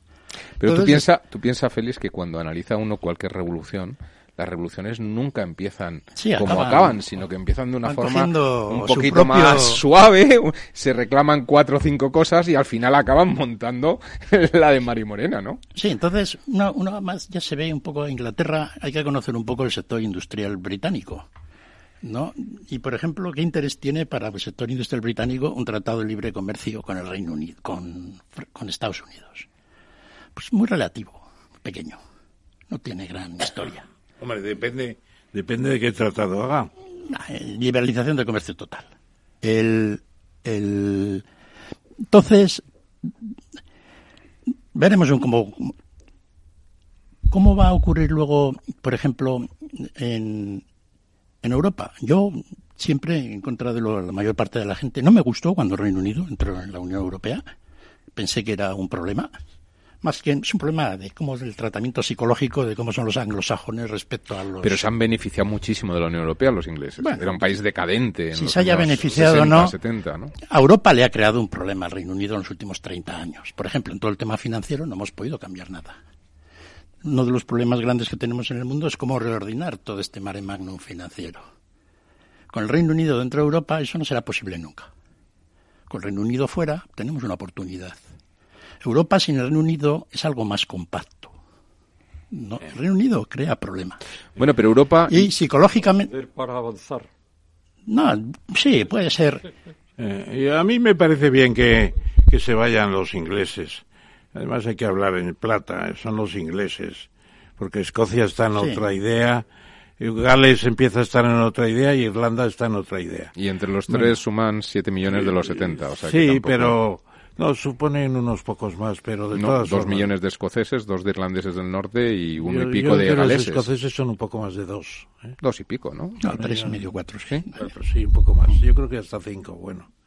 Entonces, eh, lo que pasa es que aquí se está gestando eh, lo que hablábamos de las hegemonías. Inglaterra está a favor de la hegemonía de los Estados Unidos. Clarísimo. Tratado de libre comercio, que no es solamente Estados Unidos, es México y es Canadá. Porque prácticamente ya son un mercado común, en cierto modo, ¿no? Y entraría en los otros dos países de Norteamérica. Y luego, pues, eh, ellos adoptarían un sistema seguramente de libertad financiera casi total, bajar el tipo de las sociedades, del impuesto de sociedades al Paraíso 12, fiscal. al 12,5%, como Irlanda, y luego bajar no sé qué. Y también Johnson ha hablado de no sé si son cuatro, seis o siete zonas francas en Inglaterra de gran tamaño, hacer Inglaterra una zona franca. Bueno, su sueño es un Singapur más grande, ¿no? Claro, tienen un proyecto que les gusta Singapur, claro. Pero claro, eso hacerlo en Inglaterra es muy difícil porque... Se podría hacer en Londres, el- el pero en un país de trauma 70 en- millones es complicado. East, East Anglia, Londres y los alrededores. Lo podrían hacer. Ahí no hay industria ya, es todo servicios. Y con el 15% de la población tienen más del 40% de la renta. ¿Por qué? Porque Londres es un es un- una maravilla, es eh, un nivel de, de productividad financiera extraordinario, etcétera, etcétera. Bueno, yo creo que aquí hay muchas cosas. Johnson tiene la cabeza de mirando al futuro, un futuro que ya creo que ya es imposible, ya llega tarde. El imperio británico con los norteamericanos, el imperio norteamericano, ya es imposible que siga adelante con China, con lo- Rusia al lado de China, la India que va a empezar ya a mover el- la manita en toda la economía mundial, etcétera, etcétera. Almirante, África que se está empezando a mover. Ramón, dejemos a Sí, nuestro sí, invitado. almirante. Sí, ideal. solo eh, que me ha llamado la atención positivamente la, la hipótesis de se van, Europa se reconfigura y avanza y se hace más fuerte, más unida. Mi pregunta eh, es, los europeos que se queden, excepto el Reino Unido, tendrán esa visión de futuro y tendrán paciencia para seguir, insisto, que es de aplaudir, porque algún día volverían al redil los que se marcharon, pienso. Es que yo creo que- tendrán visión de futuro los europeos y Yo creo que se ha capacidad de pedido sacrificio? se ha pedido a Europa demasiadas cosas. Es decir, que eh, digamos de alguna manera conceptual somos muy exigentes con lo que queremos de Europa. Queremos casi hacer un país de él. Ese es la- el concepto. Y eso no es viable. No, yo no lo veo. viable. Sí. No. Eh, sí, desde lo que sería, no lo- veo- lo que sería la Europa sin la Unión Europea sería un caos. Es imposible. Bueno. es la ley de la evolución. Que, que lo que quiero decir que hemos ido avanzando, hemos ido avanzando en aspectos que han sido positivos. Hemos creado un libre comercio, hemos creado unas instituciones comunes, legislación, ¿no? Hemos metido la pata en algunos casos dramáticos, como en la creación del euro, pero Resulta que tenemos la misma moneda, sí, es para mí ha sido uno de los grandes errores de Europa, ¿no? tenemos Schengen, Por eso es una buena idea. Es decir, hay cosas que han ido avanzando. tenemos la Pero- PAC, la PAC. Pero, pero Europa es muy diferente en sí. Es decir, y salvo que efectivamente creemos alguna manera en algunos aspectos, quizá en política internacional, ser un poco más unidos, yo no veo de ninguna manera que si no conseguimos un gobierno europeo central, eso sea un fracaso para Europa.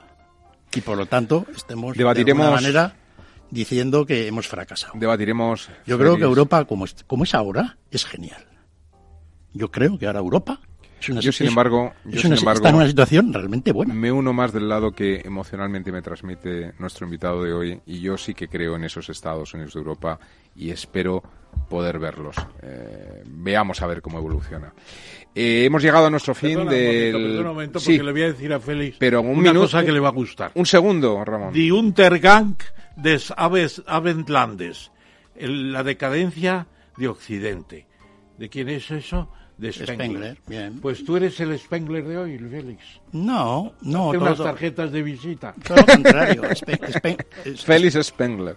Spengler, Spengler se tiró un rollete ahí contando historias que no tenían mucho Tenía sentido. un poco de razón. Bah, Tenía un poco de cada- razón. la gente cuando es brillante puede contarlo. A Hitler todo, le ¿no? gustaba mucho Spengler porque él era el que iba a revivir Europa, claro, y la menuda revive. Pero no encaja eso muy bien con la idea de que yo acabo de decir que la Europa actual me parece genial.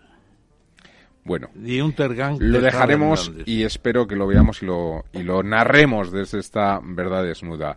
Terminamos esta primera etapa del programa. Muchísimas gracias, Luis López, y sobre todo, eh, almirante Ángel Sande Cortizo, nuestro invitado especial de hoy. Muchísimas gracias por eh, su participación y todos los aportes y sobre todo ese, bueno, espíritu que nos transmite o nos ha transmitido que a mí personalmente me ha emocionado en esa voz un poco cuando se habla de, los logros del pasado y de lo que ha sido este país y de lo que creo y yo creo que muchos de los que estamos aquí creemos que sigue siendo. Muchísimas gracias, eh, almirante.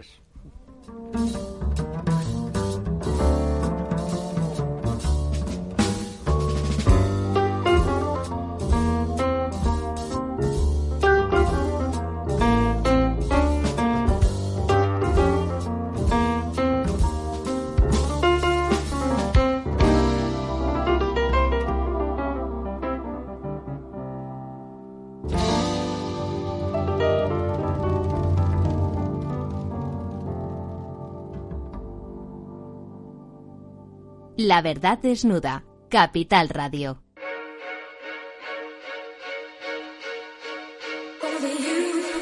Acciones, bonos, divisas, derivados, CFDs.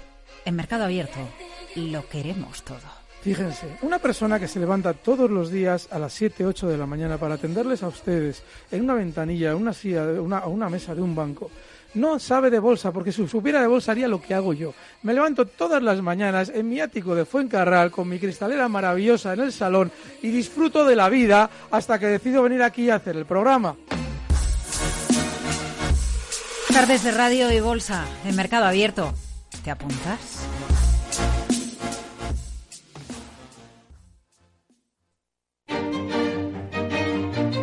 Valor Salud. Tiempo de salud su actualidad, sus personas, sus empresas. Todos los viernes a las 10 de la mañana en Capital Radio, con Francisco García Cabello.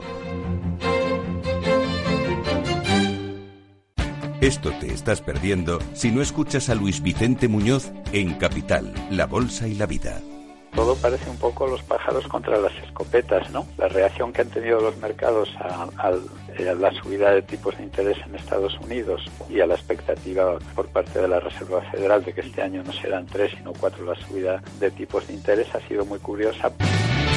No te confundas. Capital, la bolsa y la vida con Luis Vicente Muñoz, el original.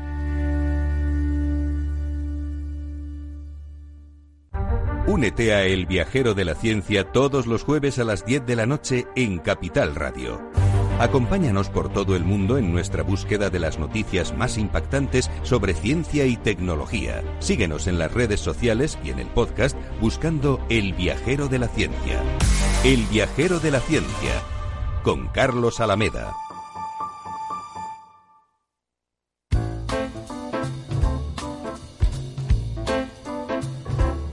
La verdad desnuda. Capital Radio. Seguimos aquí en la segunda parte del programa, desnudando siempre la verdad, eh, en este mano a mano con profesor, eh, profesor Ramón Tamames, como cada miércoles, eh, los temas. Además, en esta ocasión, si me lo permiten, da mucho de sí en la medida en que ha saltado un mes, este mes de verano, y hay muchos temas que, que han ocurrido este verano que, que, yo creo que han sido interesantes. El primero que me gustaría sacar eh, para su comentario, profesor, es el, bueno, ese G7 tan cercano a España, ¿no? Eh, en el que incluso fue invitado el presidente del gobierno español y que estaba frontera, ¿no? En un sitio de antiguos eh, recuerdos de la monarquía española también, ¿no? En capitulaciones, etcétera, ¿no? En Biarritz, ¿no? Al lado de Bayona. Efectivamente, además, no es tan tan lejano, es de finales del siglo XIX, eh, el último tercio. Biarritz era un puerto ballenero francés, eh, encaminado o con dirección a Terranova y el Atlántico Norte, y fue la emperatriz Eugenia de Montijo, española, madrileña, la que lo cambió a un lugar turístico. Pues se aficionó mucho a ir a, a Biarritz y su marido Napoleón III le construyó el Petit Palais. Petit Palais que es se han hospedado todos los líderes del G7. Es impresionante, claro, es el, el, hotel más importante de la costa francesa. Bueno, pues allí se han reunido y yo creo que además han traicionado muchas cosas en el G7, porque el G7 cuando nació el G20, el año 2008, cuando empezó la crisis, se dijo, ya pasamos la cuestión económica al G20, va a ser el gobierno mundial de la economía.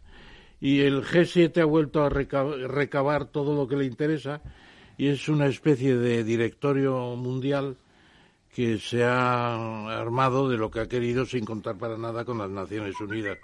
Por mucho que le inviten al, secretario de las Naciones Unidas, esta vez ha estado Guterres, naturalmente. Y luego, además, eh, el convocante, en este caso el presidente Macron, pues eh, se ha tomado unas libertades impropias, pues no solamente llamar al, al ministro, no, el ministro de Asuntos Exteriores de Irán, exactamente, Mohamed Javad Zarif, eh, sin consultar prácticamente a los demás europeos. seguro que Trump sí lo sabía. Y bueno, pues, y luego los incendios forestales de Brasil le ha dado un tratamiento francés un fondo francés de 20 millones, que es de risa, evidentemente, con la magnitud de Brasil, pues no ha consultado tampoco previamente. A mí me parece que este señor eh, no solamente debe tener en contra algo las, los chalecos amarillos, sino otros otros otros grupos y, y, áreas de pensamiento, porque se toma unas cosas y luego no se acuerda nada, no se acordó absolutamente nada. Trump dijo, lo habíamos comentado antes, vamos a reanudar con China y el, al mes siguiente refuerza las represalias chinas. El mes siguiente que era la semana siguiente, sí, la semana siguiente. Y claro, y luego pues eh, sobre el contencioso de Estados Unidos con China, pues no se hace absolutamente nada en la reunión. Y sí, eso sí, Johnson aprovechó para ponerse de acuerdo con Trump y profesor, esa declaración o ese intento de Trump en ese G7, un poco como antes había comentado en la primera parte del, del programa, comentaba esa especie de pinza que Trump ha querido intervenir en Europa para disolverla a través de Inglaterra, este intento de incorporar de nuevo al G7 a Rusia, en un intento quizá de aislar a China en lugar de incorporar a China, ¿no? O hablar de, en lugar de un G8, de un G9 con China, dado el peso económico que tiene China en la economía mundial en estos momentos? Yo creo que ese es un intento perdido ya desde mucho antes de empezar seriamente, porque China y Estados Unidos, digo, y Rusia, están en un entendimiento increíble. Están todo en el plena luna de miel. Todo el desarrollo de Siberia depende de, China. Y todos los acuerdos energéticos dependen de China. Y la financiación del desarrollo en Siberia va a venir de China. ¿Por qué? Porque China necesita muchos recursos y los puede encontrar en Siberia, mientras que en Rusia todos quieren vivir en Moscú y, Siberia se está despoblando. la, Siberia vacía, que, podríamos llamarnos. E inmensa, vacía e inmensa. O vaciada, antes hablaba, y hablaremos ahora de Brasil, pero Siberia es mucho más grande que Brasil. el, no haber invitado a Rusia es un desastre. Y el no haber metido ya a China en el G9 es otro desastre. Tendría que estar Rusia y China. Bien, esa era un poco mi propuesta, ¿no? de, El intento por parte de Trump de dejarlo en un nuevo G8 aislando a China, ¿no? Cuando, no puede, ya no puede aislar a China. Ni, ni a Rusia tampoco. Ni a Rusia, ni a Rusia. Es decir, Rusia ya, yo creo que ya no volvería sin China. Ya no volvería. Bueno, hay más noticias de este verano, profesor. A mí me ha dolido especialmente eh, todo lo que hemos vivido en una región muy cercana a nosotros, al menos emocionalmente, como es Latinoamérica, con esos incendios, eh, no solamente en Brasil, sino también en Paraguay y en Bolivia, ¿no? Eh, donde además se ve que la mano del hombre, pues por ahí de alguna forma está, está actuando, ¿no? Y además incendios que, que, también se han replicado en otras zonas del mundo, ¿no? Estamos hablando de Siberia, hablamos de sudeste asiático, África, eh, Escandinavia también, eh, sudeste asiático, sí, en Indonesia, es decir, realmente en una situación compleja para ese calentamiento global, eh, bueno, la pérdida de, ese, de esos pulmones y la emisión de tantísimo CO2 al, al, a la atmósfera es preocupante, ¿no, profesor? Hombre, y incluso la provincia de Madrid, la comunidad de Madrid que se dice ahora, ¿no? Pero fueron eh, pequeños, ¿no? No, no, no, han sido unos fuegos comparativamente, hombre, claro, la escala. Eh, fuegos importantes y a pesar de que tenemos un buen servicio de bomberos ya, no ha habido coordinación entre Castilla-La Mancha y Madrid y ha ardido una parte importante de ese extremo de Cadalso de los Vidrios y de esa zona tan hermosa de Pinares de la Comunidad de Madrid. Bueno, y no me no se olvide usted de de la tormenta de fuego que hemos tenido en Gran Canaria, que ha sido espantosa. Espectacular. Y además explican mal, porque ni siquiera han explicado, salvo una persona que le oí, que el Pinus canariensis, que era el principalmente atacado por el fuego en esta ocasión, es ignífugo y luego reverdece. O sea, no es para consolarnos, hombre, ya va a pasar el fuego y ya va a resurgir el bosque. Pero deberían comunicar y lo que es preocupante en Canarias es que las repoblaciones hechas con pinos peninsulares pues son las más las más peligrosas porque las las de pino canariensis son fantásticas vuelve a resurgir el pino ¿eh? bueno pero claro eh, como dice usted eh, don Lorenzo ahí hemos tenido el caso de Siberia el caso de Indonesia donde se sustituye la, la jungla la jungla por, por eh, el aceite de palma, las palmeras para producir la aceite. Soja, y la soja. Y la soja. Y luego también, pues, eh, África, que hay muchos incendios, se han visto en las observaciones de satélite. Sorprendentemente había más fuegos en África que, que en Brasil. Y claro, lo de Bolivia ha sido espantoso. Tormentas de fuego con fuegos de, de distancias entre sí de todo ardiendo de 120 kilómetros, que son ya macrofuegos, ¿no? Y, no hay capacidad ya para apagar todo eso rápidamente. Es un problema de, de preparación, de continua observación. Bueno, y un, problema, y un problema de los intereses y de la mano del hombre que parece que están detrás de estos ha habido una, incendios, ¿no? una apreciación interesante de Marc Castelnau, que es el jefe de las, del Grupo de Actuaciones Forestales de los Bomberos de Cataluña, donde dice que es un problema de, conservación, de preparación, que lo están diciendo los ingenieros de montes, por cierto, yo soy ingeniero de montes de honor, y lo estamos diciendo los ingenieros de montes desde siempre, que el mejor eh, momento de apagar los incendios es cuando está lloviendo, en el invierno, preparar lo que va a ser el verano, naturalmente. Y el mejor, el mejor embalse es un bosque, eh, también porque esto afecta al problema del agua también, claro. Decía un brasileño, vamos a transformar la Amazonia en la sabana africana. Claro, la sabana africana, pues para los elefantes y los leones y demás está muy bien, pero para mantener grandes poblaciones no sirve ya, es de muy bajo rendimiento. Y teníamos un ecólogo español, eh, Fernando González Bernaldez, que estuvo trabajando en la Amazonia, dice, explotando la Amazonia científicamente, todos los productos que hay, todos los, eh, digamos, eh, principios activos para la medicina, etcétera, etcétera, sería mejor que la ganadería. Claro, es que hay que encontrarle aplicaciones. Aquí tuvimos hace poco a Carlos del Álamo, que el presidente de los ingenieros de montes hace años, decía, el monte tiene que ser rentable. También tiene que ser rentable, pero sostenible a la vez. Bueno, cuando es eh, rentable en cuanto a explotación eh, forestal como tal, pues es sostenible en la medida en que si hay rentabilidad se, se, se vuelve a replantar, ¿no? Claro, es decir, claro, es claro, un negocio y por lo tanto es la rentabilidad. El problema es cuando se pierde esa rentabilidad y se va a otras rentabilidades eh, de tipo agrario, ¿no? Que no, la, no la sostenibilidad es la rentabilidad a largo plazo. Es decir, que no se va a cargar uno la gallina de los huevos de oro.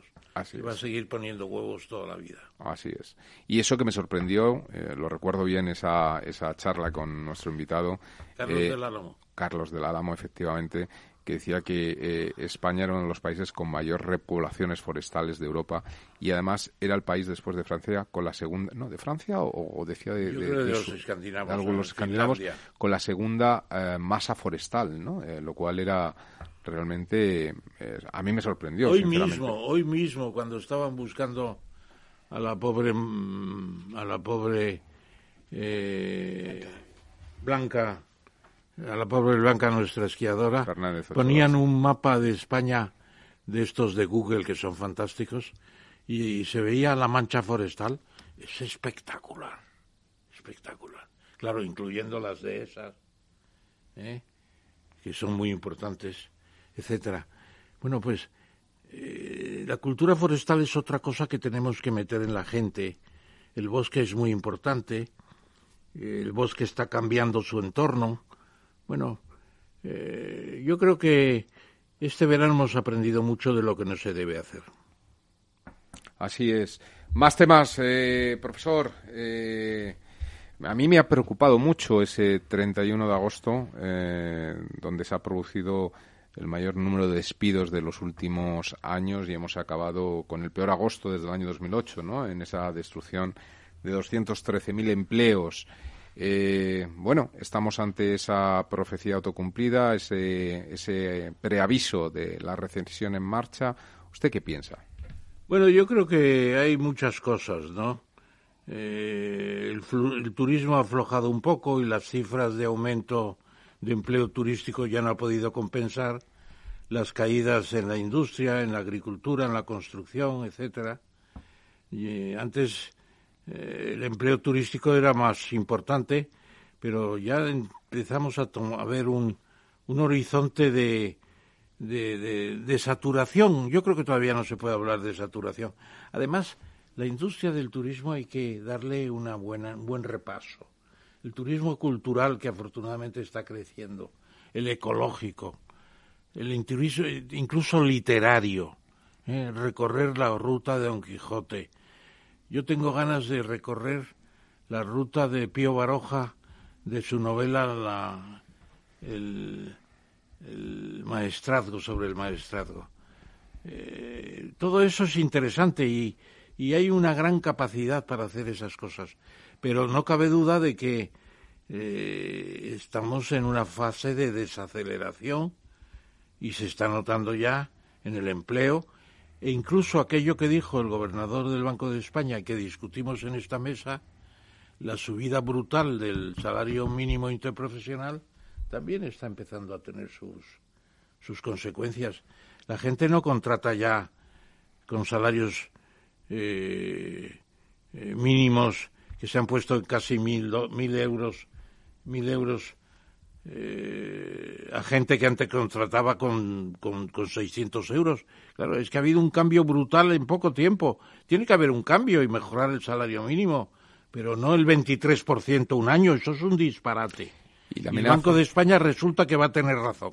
Y la amenaza del sector turístico que antes mencionaba, profesor, eh, estoy pensando, aunque mm, me sorprendió porque llevamos todo el año que nos avisan de, de que el año 2018 había sido máximos históricos en el turismo y de que habíamos alcanzado, digamos, ya el cenit de ese, de ese incremento de- de- de- del sector turístico y, sin embargo, este año, en los seis primeros meses, hemos superado el 1,9% al turismo del año 2018. Es decir, que podemos volver a batir este año un nuevo récord turístico, pese a que se han recuperado destinos turísticos como Turquía u otras Sí. zonas eh, europeas donde los europeos van.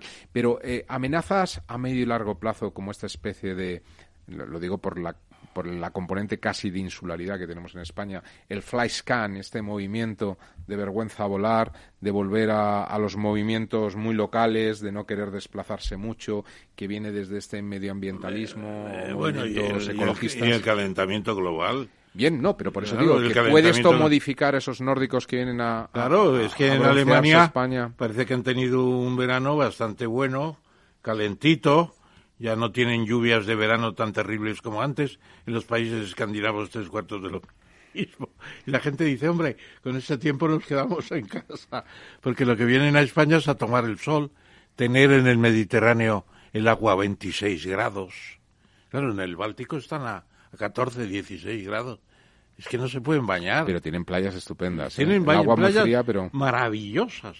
Eh, En las Islas Frisias, en Holanda, en toda la Pomerania alemana, tienen playas maravillosas. Pero el que se mete allí es un valiente. con neopreno. Con neopreno. se Y puede. no he hablado de las playas cantábricas ni atlánticas, he hablado de las mediterráneas. Yo me bañé una vez en, en Benidorm con 26 grados y aquello era una sauna casi. claro, es lo que les gusta. Yo creo que no se va a dar el caso de un colapso del turismo en España, en absoluto. Porque España es algo más que, que mar y playa. Es algo más que sol y playa. Yo creo que hay gastronomía, hay eh, Alegría de vivir, alegría de vivir. Filosofía de la vida, gente lo pasa de bien en disfrutar España. la vida, ¿no? Lo pasa bien. Eh, Incluso Mario Gaviria decía que el turismo de Benidorm era- había que protegerlo, había que mantenerlo. Eh, alcohol, sexo y qué más y sol. Bueno, pues mucha gente viene a Benidorm porque les gusta Benidorm, otros lo consideran horroroso porque está superpoblado. Bueno, No. y sin embargo, desde el punto de vista de la sostenibilidad, es lo más sostenible que tenemos en toda la costa, no solamente española, sino europea, ¿no? Es decir, esa concentración permite eh, niveles de sostenibilidad mucho mejores. De hecho, recuerdo que hace unos años hubo un grupo de arquitectos muy revolucionarios holandés que planteó la idea de eh, Torres, Torres. de, de meter eh, como 40 millones de personas en, en Benidorm y dejar el resto de la costa europea totalmente virgen, ¿no? Y concentrarlos todos, ¿no? Desde el punto de vista medioambiental, lo más sostenible. Otra cosa es que sea horrible o no, pero eso no es una cuestión de arquitectos, es una cuestión de diseño. No, hay todavía zonas que parecen vírgenes. Yo veía esta mañana la televisión, o a mediodía, no me acuerdo, y veía en, en esa isla maravillosa que hay al sur de, de Ibiza, ¿no? En Formentera. Formentera. Pues Formentera hay playas vírgenes. ¿Y qué, qué encuentran allí? Italianos. Por lo Bueno, visto, está, está limitada, ¿no? Es, es- una de las islas que está limitada la, pero, el no, pero hospedaje, también, ¿no? pero los italianos han encontrado Bueno, van en el para- barquitos el paraíso, y, el paraíso, y se duermen ahí en la playa, ¿no? paraíso. Sí, bueno, y ya el último tema, porque el tiempo acecha, me gustaría hablar de un concepto que, surge reciente, bueno, aprovechando ese quinto centenario, pero que es, es, del fondo de armario de, del profesor Tamames, ese concepto de la Groenlandia española. Ahora que, que, nos, que nos encontramos en un Donald Trump queriendo comprar la isla como el que, como el que compra eh, tabaco, eh, bueno, pues eh, nos sale con ese concepto de esa visión tan personal propia de ese traslado del Tratado de Tordesillas y ese eh, hermanamiento que nos, que nos invita el profesor Tamames a hermanarnos con los esquimales que podrían haber sido tan españoles como nosotros. Sí, porque realmente en la bula pontificia de 1493, que es la, la premonición del Tratado de Tordesillas, se dice desde el polo ártico al antártico, la línea de demarcación, que establece ya en la segunda bula. ¿Pero nos toca totalmente Groenlandia o parte? No, no, a nosotros, a los españoles Nos nos, toca parte, tocaba, nos tocaba la parte occidental y a los a los portugueses, Portugueses. la parte oriental, como corresponde, porque O sea que es donde estaba compartiríamos también la isla como en la península ibérica, ¿no? Claro, claro. Entonces, entonces compartiríamos Groenlandia. Y yo estuve en Groenlandia el año 75.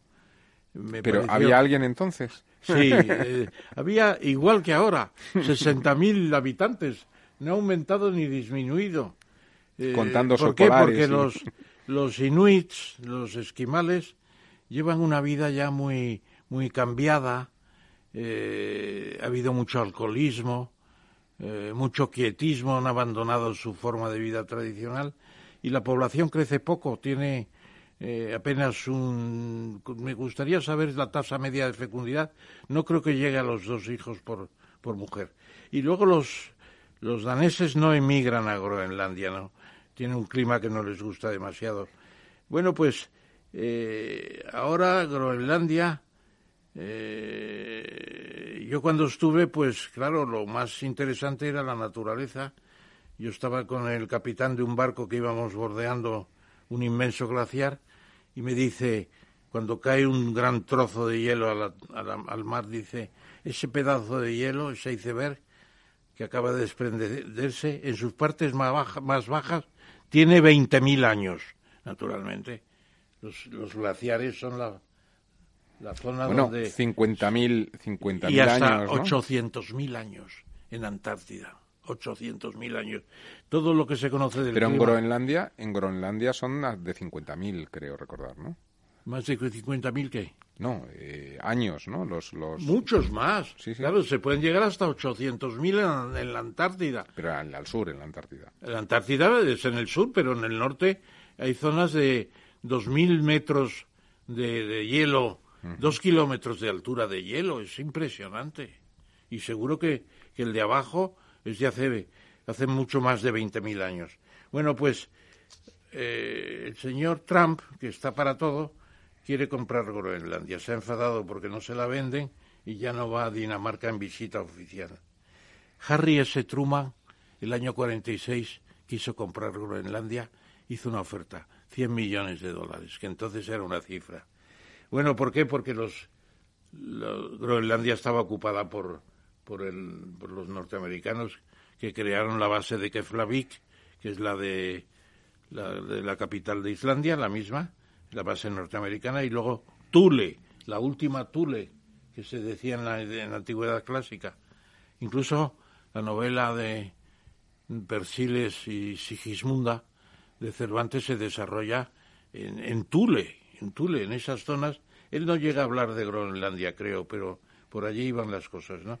Bueno, pues eh, resulta que es- Groenlandia podría haber sido española, pero hacía mucho frío. Bueno, pero sí, frío. sí que andamos por Canadá y estuvimos Sí, por, por la- por por zonas Alaska, frías, y por Alaska, Alaska y las demás, ¿no? Aleutianas, Y, Toda esa zona, y claro. sí. seguramente, y seguramente algún español también pisó Groenlandia y andó por Sí, allí. lo que pasa es que ya el Atlántico Norte los ingleses dominaban mucho ya. Y enseguida nos quitaron en el Tratado de Utrecht, más, que la más importante que, que Gibraltar, es que nos quitaron las pesquerías vascas en Terranova. Los vascos iban a pescar a, a- Terranova y a Groenlandia desde el siglo X. Bueno, el puerto de Galway en, en, en Irlanda eh, lo, lo compró, digamos, lo- pagaba la, la- la- el, el puerto eh, Felipe II al, al rey de Inglaterra, ¿no? Es decir, lo alquilaba Lo alquilaba para los... para los pesqueros pesqueros. españoles, ¿no? No lo sabía yo eso. Sí, bueno, y Me ahora tiene- tienen una disputa muy importante. Y ahora tienen una disputa. Bueno, de hecho, allí en Galway, el, el puerto está Puerta España, que porque era el acceso y eh, por donde ¿En qué parte los- de Irlanda está? Galway está en el oeste, es para ya abarcar todo lo que es el Pacífico, Claro. o sea, perdón, el Galway. Atlántico Norte, ¿no? No lo sabía. Galway. Lo Y y- de hecho hay una isla que está entre Inglaterra e Irlanda, unas 250 Claro, millas náuticas. Los, los, los pescadores vascos, sobre todo. Y gallegos, en la y zona- gallegos, y gallegos, de vascos y gallegos. De ballenas y bacalao. Y bacalao, había mucho de bacalao, efectivamente. Y hay un pequeño islote, que esto es sorprendente, que es, eh, es inglés, eh, y además los ingleses lo defienden como si fuera una isla Y suya. está también en la costa. Está dentro del territorio de, de, digamos, de, de- de prolongación de interés económico de las 200 millas que tiene Irlanda. Está como a ciento y pico millas de Irlanda y es un islote que tendrá algo así como unos 25-30 metros cuadrados, nada más. Pero los ingleses dicen que es titularidad suya y, por tanto, las 200 millas alrededor del islote les corresponde la pesca a ellos, ¿no? Y ahora les están queriendo prohibir la pesca a los barcos irlandeses dentro del islote, es decir, tienen su por, por un islote, ¿no? Que por supuesto está inhabitado, pero ni siquiera lo de las cabras que había en los islotes eh, de Marruecos. Aquí Eso no hay lo- ni cabras. Hubo un, virrey de la Nueva España, o sea, de México, que se llama Revillagigedo, que hizo para la Nueva España la conquista de unas islas que hoy llevan su nombre. Le han dado millones de kilómetros cuadrados de aguas en el Pacífico. Claro, es que la misma isla de Alborán nos baja las aguas españolas a la mitad entre Alborán y Bueno, Marruecos. por eso China está queriendo crear eh, islas de la nada, ¿no? Para Sí, quedarse señor. con los 200 kilómetros a la Eh, redonda. En la China meridional. Muy bien, pues profesor, Muchas muchísimas gracias. como siempre. Eh, hemos llegado al final del programa, esta verdad desnuda, como cada miércoles, el próximo miércoles ya con nuestro presentador habitual, Ramiro Aurín. Esperamos verles. Muy buenas noches. Buenas noches.